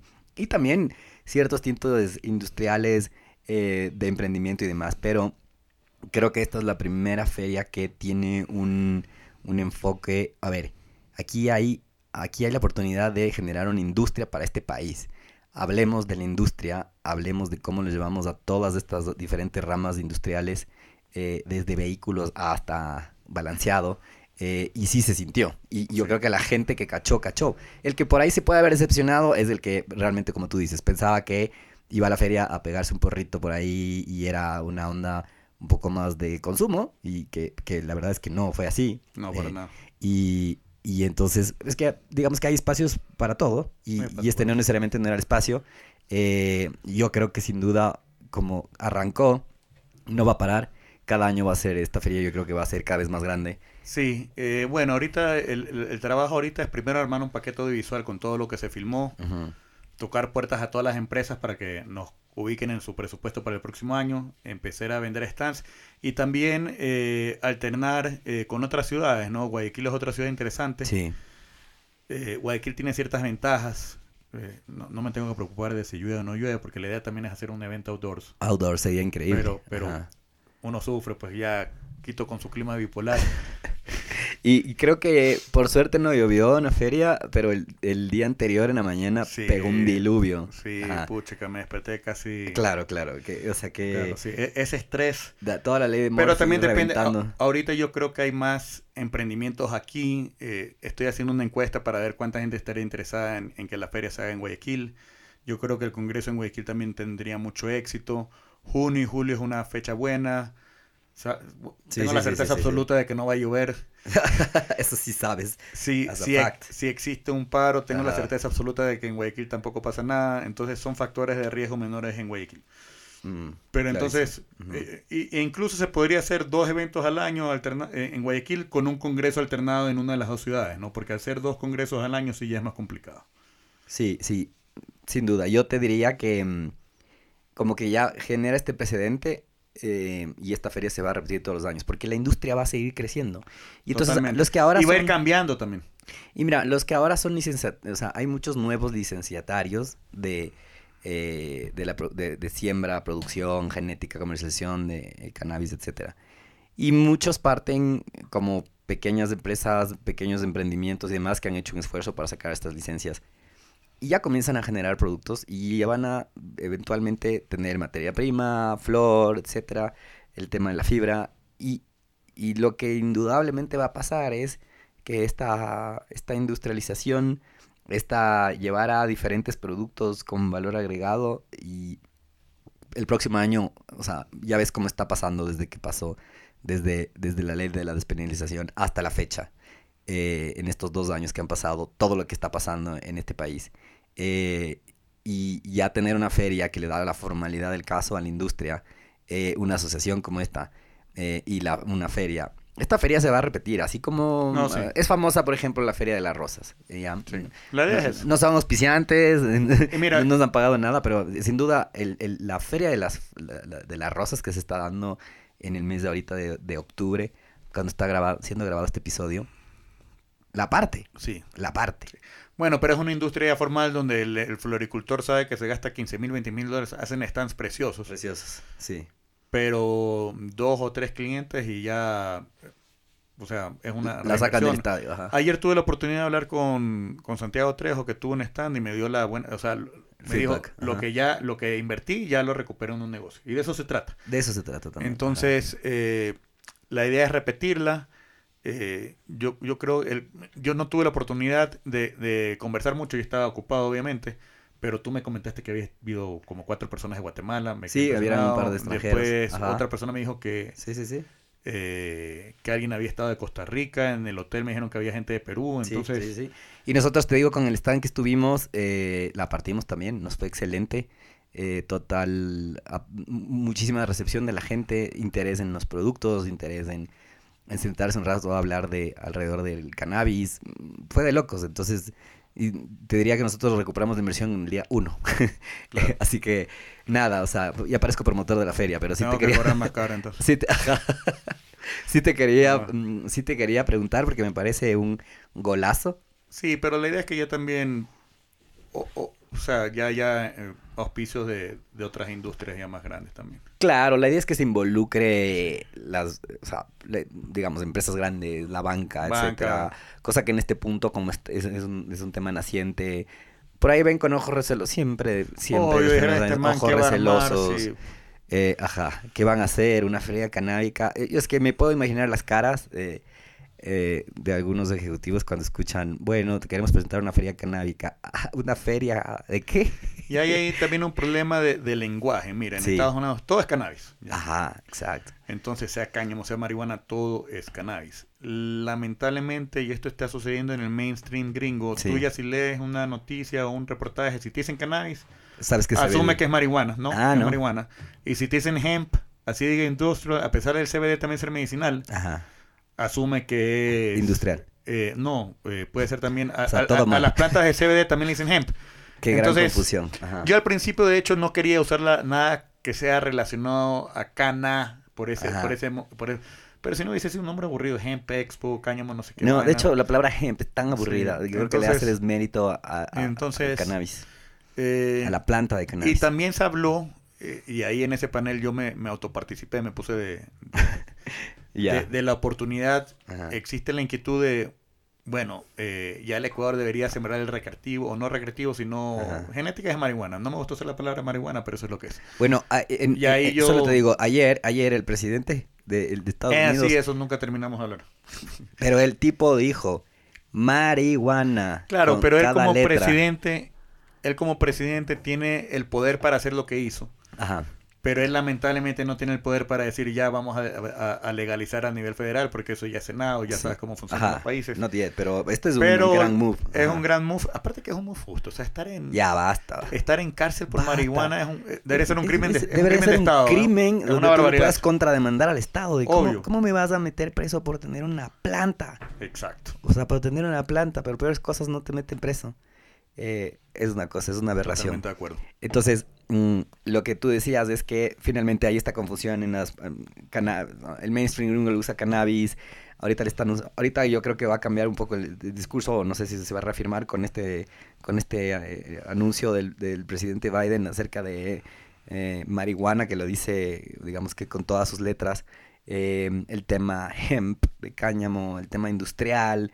Entonces, si es un pequeño champucito, a todo el mundo le confunde, digamos, porque todo el mundo dice, a ver, pero a ver, esto es marihuana, pero, ah, resulta que con la marihuana puedo hacer zapatos. tú decías Claro. que tenías, tú decías que tenías un stand donde Con el, hicieron- con el cáñamo. ya, que- Ok, con el cannabis. Con el cannabis está bien dicho. Con la marihuana no. Con el cannabis. Eh, sí, puedes hacer zapatos, todo lo que es ropa, o sea, hay textiles para distintas cosas. Por ejemplo, las bandas de las, en, en la costa en las piladoras hay bandas que son de cierta fibra. Eso, eso también se puede hacer de cáñamo. Lo, que hay que tener claro es que hasta hace 100 años todas las fibras, casi todo era cáñamo. Sí, sí. o sí. sea, las sogas con las que viajó Colón, la constitución sí, de. Estados Unidos, todo, todo, todo era cáñamo. La- Era, era el cultivo más, Sí, sí, lo que más abundaba. lo que Ajá. más abundaba. Y En- se entiende que Ahí existen el- teorías de conspiración nuevamente que no sé quién por el algodón. Y Sí, sí, bla, sí, bla, bla. el eh, Pero mira, yo, te- yo he visto y, y perdí esas fotos, tengo que recuperarlas, tengo que, no me acuerdo quién me las envió, las voy a pedir de nuevo. Un, una publicidad del Telégrafo, el Telégrafo creo que es el periódico nacional más viejo. Ajá. Si no me equivoco era un, un ad, un- un- una propaganda, un, ¿cómo se llama? Un anuncio. Un cuadrito de esos de, de, de- de periódico. Ajá, como un clasificado. Un clasificado. 1887 se venden cigarrillos de marihuana, de cáñamo de la India, Wow, de una farmacia. wow. En Ecuador es esto, ¿no? En Telégrafo, Ecuador. qué maravilla. En Ecuador. Sí, verás, los vademecums, que son los libros de medicina donde te detallan, digamos, el compuesto activo de la planta de la que viene, ta, ta, ta, ta, ta, todas tenían eh, El- cannabis sí. de arriba abajo. Sí. Y de pronto, desde la prohibición, le sacaron de los libros de medicina, No, y le cambiaron el chip a toda una generación. le cagaron a toda una generación. Nuestros, Dos o tres generaciones. nuestros papás, nuestros abuelos son traumatizados, tienen estigmatizado el tema. Hoy, por hoy, en- digamos que ya a sus edades les toca, no es que les toca, van, van entendiendo que, ¿sabes qué? Me, me- me duelen, la- me duelen las rodillas. Claro. ¿Qué hay para esto? No me quiero pastillar. eh, tengo un tema de ansiedad. eh, por ahí tiene alguien tema de convulsiones o episodios, eh, episodios de convulsiones, an- dolor, ansiedad. Mil, mil cosas que, que- que digamos que para lo, para lo que te sirve. Y dicen, ah, bueno, resulta que no ha sido el cuco como nos lo pintaron toda la vida. Para nada. A ver, pero también no, no hay que ser. Sí, tampoco del otro lado, ¿no? Sí. Tampoco no nos vamos a ir al extremo. Ajá. Por ejemplo, eh, en los comestibles. eh, Ajá. yo creo que hay que tener cuidado. Ajá. Eh, no me gustó la presentación de gomis por el hecho de niños. Tengo algunos amigos que me dicen, me compré unos gomis y se me perdieron. No, no, no. Es un peligro porque un los peligro. niños ven los Claro. de estos, los- Sí, las pues, ¿cómo le gomitas a un niño? dice, Cualquier niño ve gomitas, obvio, o chocolate. ven lo que un sea. osito y se comen, pues lo que tenga. O, o ya, pues, tendría que ser muy bien empaquetado con, con- o sea, Ajá. pero y, y hay una realidad también, existe un porcentaje, a diferencia del alcohol, Ajá. ¿tú cuántas veces te has pegado una borrachera y dices nunca más tomo? Todas, casi. Y- o sea, todas las que me pasa eso, digo, a- nunca más. Ya, Ajá. obvio. Hay gente que con la marihuana hay un pequeño porcentaje de la población, alguna vez leí que es el 3%, no sé dónde sacaron esa cifra, puede que sea, no sea cierta, no... Pero hay gente que le coge muy mal y gente que tiende la esquizofrenia, pero no, no lo sabe. El- la marihuana es un gatillo, es O un, sea, un disparador. Pero esas personas, por ejemplo, mi compañero de cuarto en la ERTH, eh, me contaba que él fumaba y se volvía loco. Entonces, nunca más, esa gente no lo hace. Claro. O sea, el que no le gusta nunca más la usa. No, No, es como no. el alcohol que te pega la borrachera y, y siempre le vuelves a repetir. Ajá, y también es un gusto medio adquirido el del alcohol. Al inicio tú- tú Claro. tomas un vaso de whisky y te desgarras. Dices. O, sea, Claro. de, o sea, de pelado te pegas y dices, ¿qué es? ¿Cómo, ¿Cómo pueden tomar este veneno? Claro. Y en Pero- verdad, Pero después te gusta. y después, después te da ganas, extrañas, en un punto dices como que eh, ya pues ya pasas de haciendo comparaciones de whisky, este está mejor por X, o sea, es un gusto te totalmente catador, adquirido. Te, sí. te haces catador, te das cuenta de la diferencia del whisky, pues ya Claro. eso pasa. Y claro, hay que tener mucho cuidado con los comestibles. em, sin duda es un riesgo que estén por Aparte ahí. que gomas. cuando lo comes tiene un efecto, no, no sé en qué se convierte, una vez le hice, se Sí. convierte en el estómago en otra cosa Sí, sí, sí. y tiene un efecto sonora, Sí. es más pesado. Mucho más duro. Y hay gente que hace malas bromas, eh, Sí. ha pasado, que les dan de comer y esa gente termina, imagínate a alguien que nunca ha probado, Imagínate que se lo que debe estar sintiendo. o que tiende, Ajá. o sea, un miedo terrible, Sí. piensas que te vas a morir. Eso no se mueren, pero pasar el susto ya es feo. No, pues de pronto tú, un tipo normal que por ahí nunca lo ha consumido, te comienzas a sentir medio raro y dices, oye, pero ¿qué hice? ¿Qué, qué pasó? ¿Me Claro. envenené? O, o, o de pronto, o, increíble, pero ¿qué pasó? ¿Qué, qué estoy sintiendo que nunca he sentido antes? Y mm, ese es el tema, ¿no? Como que yo sí creo que la gente, esta gente que le pone, que le pone marihuana a la gente involuntariamente, son unos salvajes. Y eso fue, yo creo que también fue un, un, un, un tengo entendido que ese fue uno de los motivos por el cual los psicodélicos también en los años 70 tuvieron esa prohibición, porque pasaba mucho eso. O sea, Que la gente le ponía... Sí, en una fiesta alguien pasó No, una de terrible. Horror. Y mira que los psicodélicos ya también se han descubierto que son muy buenos alternativas para la depresión, Total. etcétera. Y eh, el otro día que, no, el otro día hace unos meses que viajé, en, en el aeropuerto me compré una edición especial de Newsweek sobre la psilocibina. Sí, la psilocibina del LSD.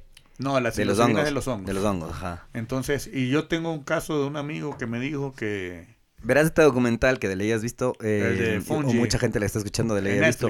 No, ni siquiera el de Fungi, es el de eh, How to Change Your Mind o How to Fix Your Mind. Que Pero- básicamente te propone que. Pero creo que es en Netflix. En Netflix, sí. El Bueno, existe la teoría de que el Homo sapiens evoluciona por el consumo de alucinógenos, que ya es una teoría más o menos así, como que un mono se come un alucinógeno ya despeja, la- no sé. Pero ya ese es otro tema. Pero ya. así como te puedes meter una pastilla para quitarte el dolor de la rodilla, ¿por qué no podrías consumir microdosis de hongos y te vas a, A ver. te vas arreglando la cabeza? O sea, Exacto. your mind. Yo creo que, y no lo sé, pero yo tengo una persona que me dijo que él era depresivo y Ajá. después de un trip de hongos se curó y nunca más fue depresivo. Total. Entonces, nuevamente, creo que es algo que debería permitirse, legalizarse, investigarse más. Pero no lo veo, hay mu- mucha bulla de que los psicodélicos van a ser el nuevo cannabis en la, Ajá. en la parte empresarial. Así suena. Pero ponte a pensar en la reventa, no tiene muy buena reventa. Es tan bueno que no tiene reventa. o sea, nunca pasaría de manos a... Sí, No. o sea, es muy bueno, hay que usar, o sea, creo No. que debería investigarse. Pero si ya te pones a ver como para inversión y que sea algo Claro. de consumo masivo, lo veo muy complicado. Oye, y las oportunidades del...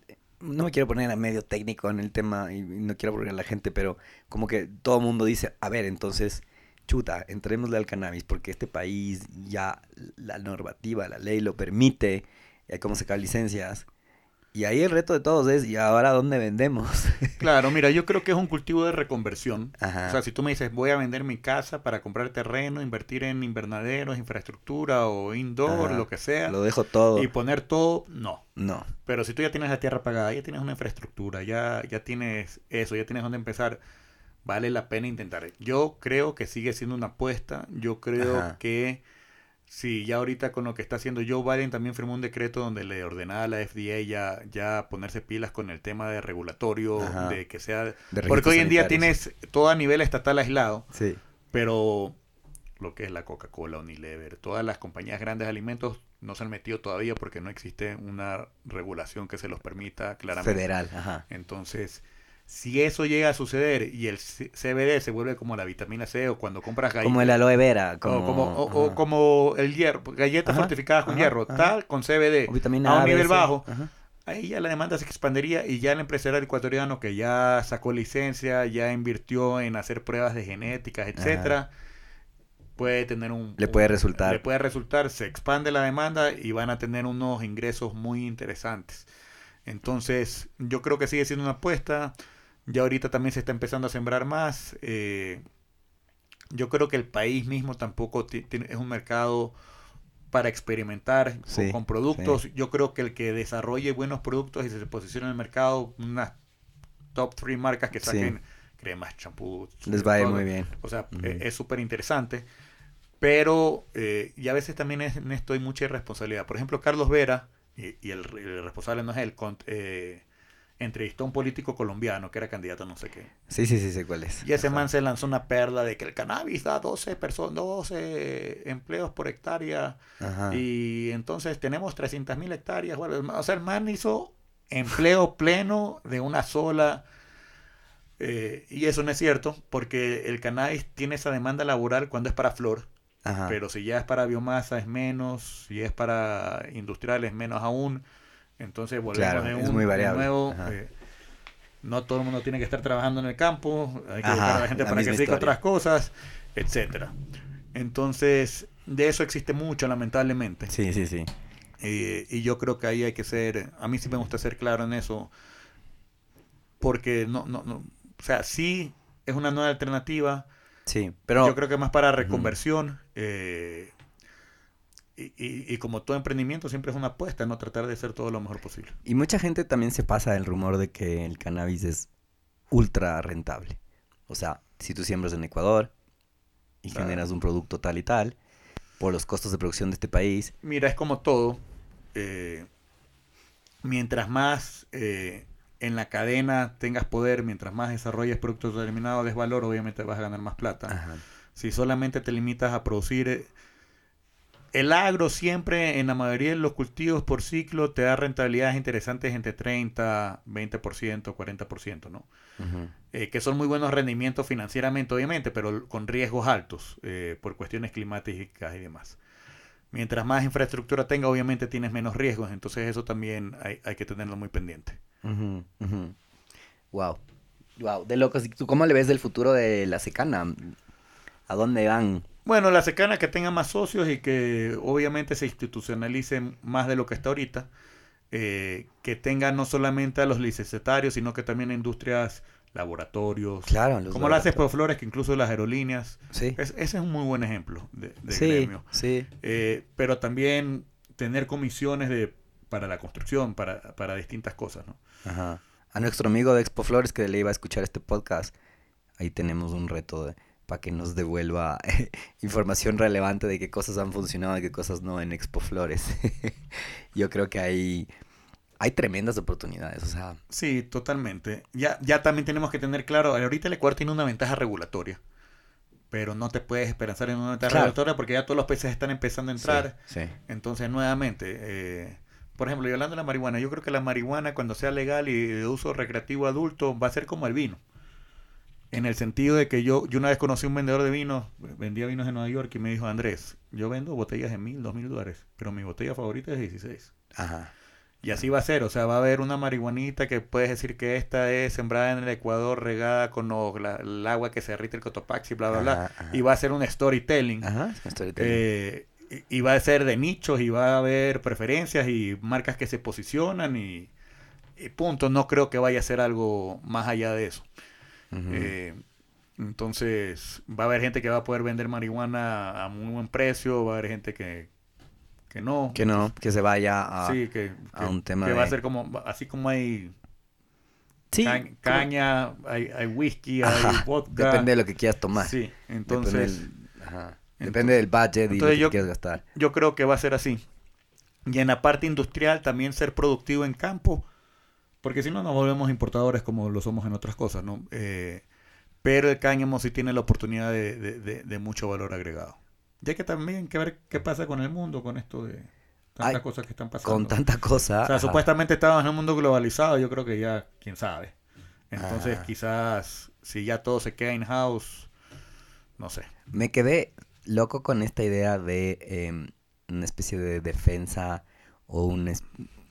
¿Qué palabra usaste? No me acuerdo ahorita, pero un tema de una seguridad, seguridad Eh, alimentaria. Seguridad alimentaria. O sea, de que el país sea autosustentable a nivel de poder alimentar. En caso de una catástrofe, guerra... Ya, ya pasamos una pandemia, no hay que pensarlo mucho. Correcto, correcto, sí, sí, cierto. En caso de una pandemia. Sí. O en caso de una pandemia donde no se puede mover el comercio. Claro. En el caso de una guerra como la de Rusia y Ucrania, que uno cree que no, pero afecta durísimo. Afecta ahorita. eh, Y no se va, esa vaina de que todo el mundo pensaba que iba a ser un mes, dos meses. no, como, a es como el invierno que les va a el invierno que se van a fajar en Europa ahorita a nivel de precios de gas. Va a ser de locos y todo el mundo pronostica una crisis eh, ya este próximo año. En, en- ya en los inicios de enero ya se está sintiendo. Leí, no sé si sea cierto, que en Suiza ya te están multando si es que pones la calefacción por encima de 19 grados. Wow. O sea, con suétercito dentro de la casa. Claro, claro, es que va a ser, o sea, Winter is coming y ya llegó. Y, y ahorita se va a ver, entiendo que Alemania tiene, es chistoso porque ahora circulan todos estos videos de Trump cuando advertía, que de leyes de haber Sí, visto, sí, sí. cuando advertía de que Alemania casi que tiene empeñado el trasero Exacto. a y lo tiene. Rusia y lo tiene. Y es, Y Alemania también se metió mucho en las energías renovables, que todo suena muy bonito, pero a la hora de la hora. eh, No la calefacción ahorita. ajá. Y mira, el otro día, hace poco, tuve un viaje familiar súper chévere a Galápagos. Aterrizo en Galápagos y hay un... Hay una eólica, ¿no? Y me Ajá. está dando vueltas. No está dando vueltas. Me está dando vueltas. Cuando yo fui sí estaba funcionando, pero... Me está No. dando vueltas. Entonces, nosotros tenemos la ventaja que tenemos, bueno, hidroeléctricas, que es fuente renovable. Pero así, así pinta la cosa. Y, y el tema de agua en agricultura es complejo. O sea, mm, esta pugna del control del agua, eh, no sé, a mí me, da esta sensación de... A ver, aquí en la sierra es complejo. Ajá, Es tan complejo que nunca lo entendí. ok, ok, ok. Sí, o sea, yo, yo a veces voy a fincas aquí, veo un chorrito de agua, un- una acequia le dicen, no me acuerdo cómo, cuál es el nombre y lo. Sequias, ajá, las sequias. El- ¿eh? el- y y pasa un chorrito de agua y de ahí cogen y se tienen que distribuir los horarios. Es complicado. Ah, es el riego. Ah, no, no, es el riego. Pues Sí, el riego sí, que, sí, que sí. a veces viene Pero de ahí va un reservorio comuna, y tienen ajá. que distribuirse. y tienes que pagar para que te Claro, llegue el agua de riego. En la costa así. es menos complicado por, por tenemos una provincia que se llama Los Ríos. Ah, sí. Ya, entonces Les caen todos los ríos Claro. ustedes. Entonces, por ejemplo, eh, en Daule, eh, que tienen el río al lado, que tiene toda la masa del agua, me parece que por hacer muy bien cuando hicieron la ley es muy drástico también eh, el, el- el querer medir todo. Entonces, eh, igual siempre, obviamente, por cuestión de economía y todo, mientras más optimizas los recursos, así debería ser, ¿no? Ajá. Eh, la península que se está desarrollando, esa obra la, la- la hizo, se la hizo en el 84, creo, esa fue obra de, de Febres Cordero, pero mira que la hicieron en el 84 o el 88 y recién comenzó a despegar por el 2006 que se comenzó a desarrollar más esa zona. Ajá. Entonces, eh, eh, eh, el agua, todo depende de dónde estás. Sí, depende de la. O sea, sí, ¿no? obvio que hay que cuidarla y todo, no hay que desperdiciar, pero en otras partes es más grave. Oye, tú que, tú que, es que mientras dices esto digo, claro, es que, que como tú viviste toda tu vida, bueno, en Costa Rica, pero estuviste en Guayaquil, pero en estos últimos años has estado en Quito por temas de, de trabajo del Ministerio de Agricultura, etcétera, etcétera. Tú ya puedes tener un criterio formado eh, entre las grandes diferencias entre quiteños y guayaquileños. Mira, te ¿No lo te cuento. parece que son dos países diferentes? Mm. Países, son dos países. Sí y no. A ver. A ver, en AERS, que es una universidad de- de distintas nacionalidades, Ajá. Si bien la gente obviamente notaba eh, la diferencia entre el costeño y, y el serrano, El serrano, ajá. hay una cosa muy en común. ¿Cuál? Éramos los más chismosos. Chismosos. El ecuatoriano es chismoso, Ah, serrano y costeño. No. El deporte nacional es el chisme, no es el fútbol. Es Ni el baby, chisme. es el fútbol, es el chisme. Hace mucho sentido, ¿no? Sí. Hace mucho sentido. Aquí todo el mundo sabe la dieta. Oh, quiteño, guayaquileño, conoce fulanito y Sí, somos y es bien el chismosos, es verdad. El ecuatoriano es chismoso e impacta a la gente de otros países. De cómo... De, de que, de que ya no, ese era el estereotipo en general del, de- del quiteño, eh, de- del ecuatoriano, es eso. Somos chismosos. Pero a ver, y, digamos... y es totalmente cierto. A favor nuestro, te puedo decir que en, en este libro de Homo Sapiens, eh, eh, el man propone que eh, una de las razones por las que el, el Homo Sapiens comenzó a hablar o a comunicarse rápidamente era porque las mu- mujeres, nada contra las mujeres, pero así dice la historia y así dice el libro, digamos, estoy parafraseando la fuente, eh, que las mujeres de la eh, tribu, tribu o comunidad, para poder hablar de lo que hizo fulanito o fulanita, ¿verdad? comenzaron a comunicarse mejor y así, de cierta forma, como que nace el lenguaje, o sea que el... Por eso hay el famoso refrán de chisme une. Sí. y era la chismorrea que, que, que obligó a la gente a comunicarse en la antigüedad. Pero ahora que lo pones así y que la gente desde fuera detecta que, ok, lo único que nos une a los serranos y a los costeños es que son unos chismosos. Qué duro, pero qué real. Ajá. Y por ejemplo, mi suegro, yo le digo mi suegro porque a pesar de ser divorciado, es el, es el abuelo de mis hijos. Y, Ajá. y dicen que políticamente igual sigue siendo tu suegro, no sé. Sí, yo Pero creo mi que suegro sí. es peruano y él me decía que, que si el Ecuador nunca se volvió narco tampoco era porque la gente es tan chismosa que nadie podía esconder que era narco. O Entonces, sea, no solo era por el camarón que, que Sí, rebosaba sí, y la gente se forraba, sino que aquí te chismea. bueno, el camarón y las flores en la sierra también, porque más o menos el camarón y la industria de las flores nacen simultáneamente ¿Ah, sí? en costa y sierra. Ah, wow. Wow. Y, y volviendo a la pregunta que te hacía, ¿cuáles crees que son las mayores diferencias que ves? yo tengo, o sea, A yo- ver, el, el serrano es más formal. Sí. O sea, un mensaje de voz de un serrano lo tengo que escuchar de ley en 1.5 a 2. El cuencano es más lento sí, todavía, es sí, sí, es más lento. Eh, Pero viste que, viste que los guayaquileños se llevan mejor con los cuencanos que con los quiteños. Pero hasta sí, por cercanía. Y los quiteños y los cuencanos se odian. Se odian. Sí, se odian. Se odian.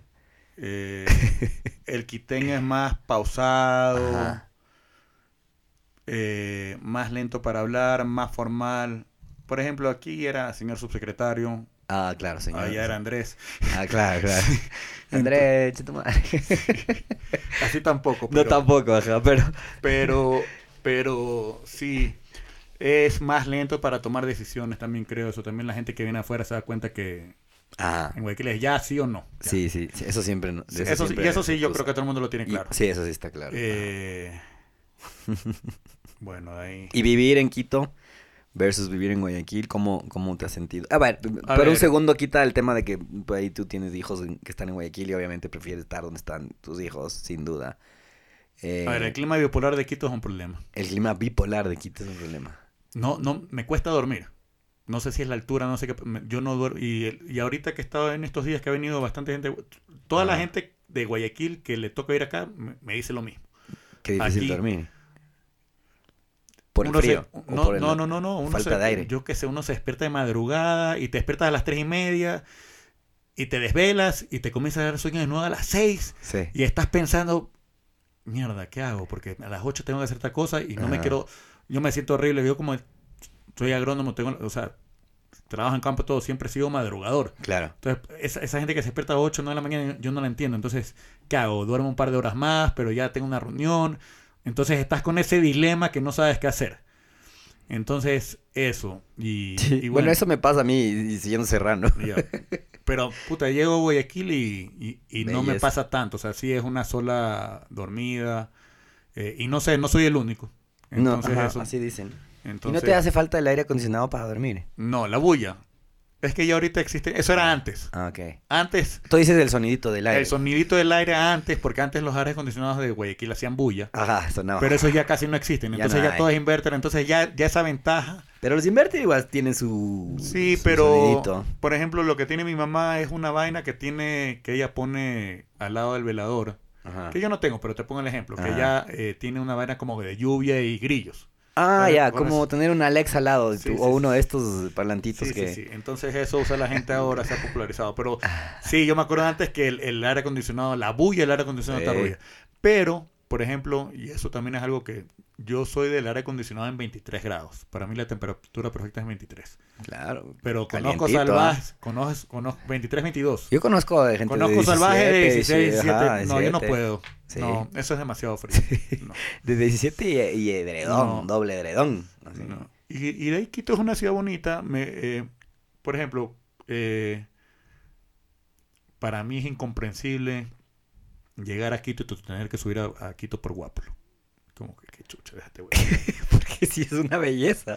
No, porque no, no Ah. es una vía, o sea, Ah, por la vía, por lo pequeño, pues dices. sí, o sea, sí, sí, sí, sí. o que los túneles o que el pico de placa y obviamente topográficamente es más Ajá, complicado. ¿no? ajá.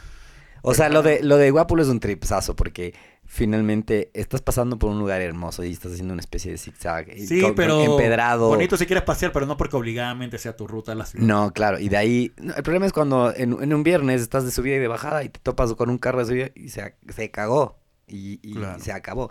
Pero para que veas lo, lo, lo importante que es esa como, no es una arteria, es una venita, que ahorita en este punto de octubre del 2022 están, decidieron eh, reempedrar y arreglar, como repavimentar, Ah, no digamos, todo Guápulo. No, Y esta ciudad es un caos, pero el peor caos Sí. están colapsados el- la parte del ciclista y está colapsado esta subida de los túneles, es una desgracia. Pero sí se hace raro esta idea de subir por un caminito chiquito. a No, la aparte ciudad. que, mira, eh, eh, esa vaina de haberse lanzado al aeropuerto tan lejos también. O sea, a mí me gusta, me encanta que Guayaquil y Quito. Y Guayaquil Ah. todavía. Yo no quiero que el- ese aeropuerto nuevo de Guayaquil, para mí, como pasajero, como cliente de es lo aeropuerto. más cómodo del mundo que esté ahí, dice. O sea, no, lo más cómodo es el aeropuerto donde estaba antes en Quito y donde está ahorita en Guayaquil, que Ajá. aterrizas y estás en Y cinco minutos en cualquier parte de la ciudad. regresas y estás ahí, no. Ya. Entonces, en Quito tiene sentido porque los aviones se estrellaban en la González Suárez. Entonces, ya, sí, sí, sí era un factor de riesgo, más o menos. Pero en Guayaquil, el aeropuerto es una maravilla. Es una maravilla. sí. Está tan O sea, bien ubicado. Que se vaya a doblar me parece... Se va a ir. O sea, dicen, pero eh, eh, llego escuchando ese cuento. Toda la, y toda la y vida. hay una parte ya por ahí atrás, ya en las calles y todo, pero... O sea, peor, pues yo vivo en Los Ceos, peor para la gente que vive en San Borondón. Ajá. Ajá. Entonces, eh, no... No. Oye, y, Sam, sí hablando- me gusta estar cerca de la playa. Eso es una maravilla. Pero ahorita que dijiste San Borondón, viste que hay unas partes enormes de San eh, de Plaza Laos para adelante o por ahí por allá, que todo es arroz. O está sembrado de Es arroz. que todo era arroz. Todo era arroz, ¿no? San Bernardino era una hacienda. De arroz. Puro arroz. De, arroz. Ajá. Eh, Y el arroz se da como Es que, eh, facilito. o sea, todavía, todavía esa zona es arrocera eh, y todavía es donde la gente está creciendo. Ahora, el problema también ahí es que la gente se va a cambiar a donde saben que solamente hay una avenida. Entonces la gente se queja del tráfico, pero también ponte a pensar a dónde te vas a vivir. Entonces, Claro, claro. Lo que le pasó a Cumbaya es que explotó sin mucha planificación. Entonces, no, eso- Bernardino igual. Entonces, como Sí. todo el mundo quiere tener urbanización cerrada, solamente la vía principal, no es que te puedes meter por las calles de atrás. Claro, no es que por los Entonces lados. ya- Izquierda, derecha, izquierda, derecha. Sí, y para aparte, la parte de Daule, la joya, esa vaina es enorme, lo que Sí, es otra sí. vaina. Es otro, es A mí me encanta la idea de estar a una hora de la playa. Eso es un sueño. sobre todo de playas. Sobre todo de playas. Ajá. Porque tú... Sí, yo voy a playas. tú ajá. vas a playas. Y es lo lógico. Mi papá de niño iba a playas. Todos iban a Todos playas. ¿no? iban a playas. De ahí Salinas. De ahí el guayaquileño, el guayaquileño sí es más novelero. Sí, sí, sí. Entonces, yo no entiendo, yo entiendo que Olón es precioso y todo, pero son, si estás viviendo en San y tengo amigos que viven en San y tienen casa en Olón, Ayampe, son tres horas y media, cuatro horas. Claro. Y playas es chévere, sino que la infraestructura se ha descuidado, pero es una cuestión de, de decidirse, invertir y desarrollarlo bien, pero lo lógico es playa. playa es Estando tan cerca, tan Es cerca, es increíble. Ajá. O sea, yo tengo una amiga que vive vía la costa y tiene casa en playa, se hace 40 minutos de puerta a puerta. Sí, O sea, Ajá. Es una maravilla, qué bestia. Oye, Andrés, increíble. Yo, em, chuta, nos podríamos quedar hablando unas tres horas sí todavía. podemos hacer una segunda. Yo- iba a decir la diferencia entre la costeña y la serrana, pero la verdad es que mejor me quedo callado. Mejor te quedas callado, verás Sí. que esto queda grabado para la Sí, perpetuidad. Y Exacto. te vaya. Digamos que ahora tenemos X También hay cosas en común. Ajá. También hay cosas diferentes, por eso. Eh, Micho se mata de la risa. hay, mm, acuérdate que este podcast se queda en la perpetuidad y ahora tenemos sí. un. XXX. Uno es esclavo de lo que dice y dueño de lo que calla. Ajá, ajá. Entonces mejor no me quedo callado. Sí. Buenísimo. Oye, muchas gracias por haber venido. Yo No, creo que no- nos debemos un segundo round. em, de No, verdad, y en este podcast. felicitaciones por el podcast. eh, Gracias. gra- es tu chévere. casa. Oye, cuando, cuando tengas novedades en el tema, en este tema que estás metido de cabeza de Acecana o en cualquier cosa, eres siempre bienvenido. Muchas un gracias. invitado súper interesante. Muchas preguntas despejadas. eh, y lo que me hace es que me generen más preguntas, pero ya pues ahí, ahí volvemos. dale. Gracias por haber venido. ¿ah? Gracias Andrés, a un abrazo. Gracias, Michu. Y un abrazo a todos. Nos vemos en el próximo podcast de Experimental. Adiós.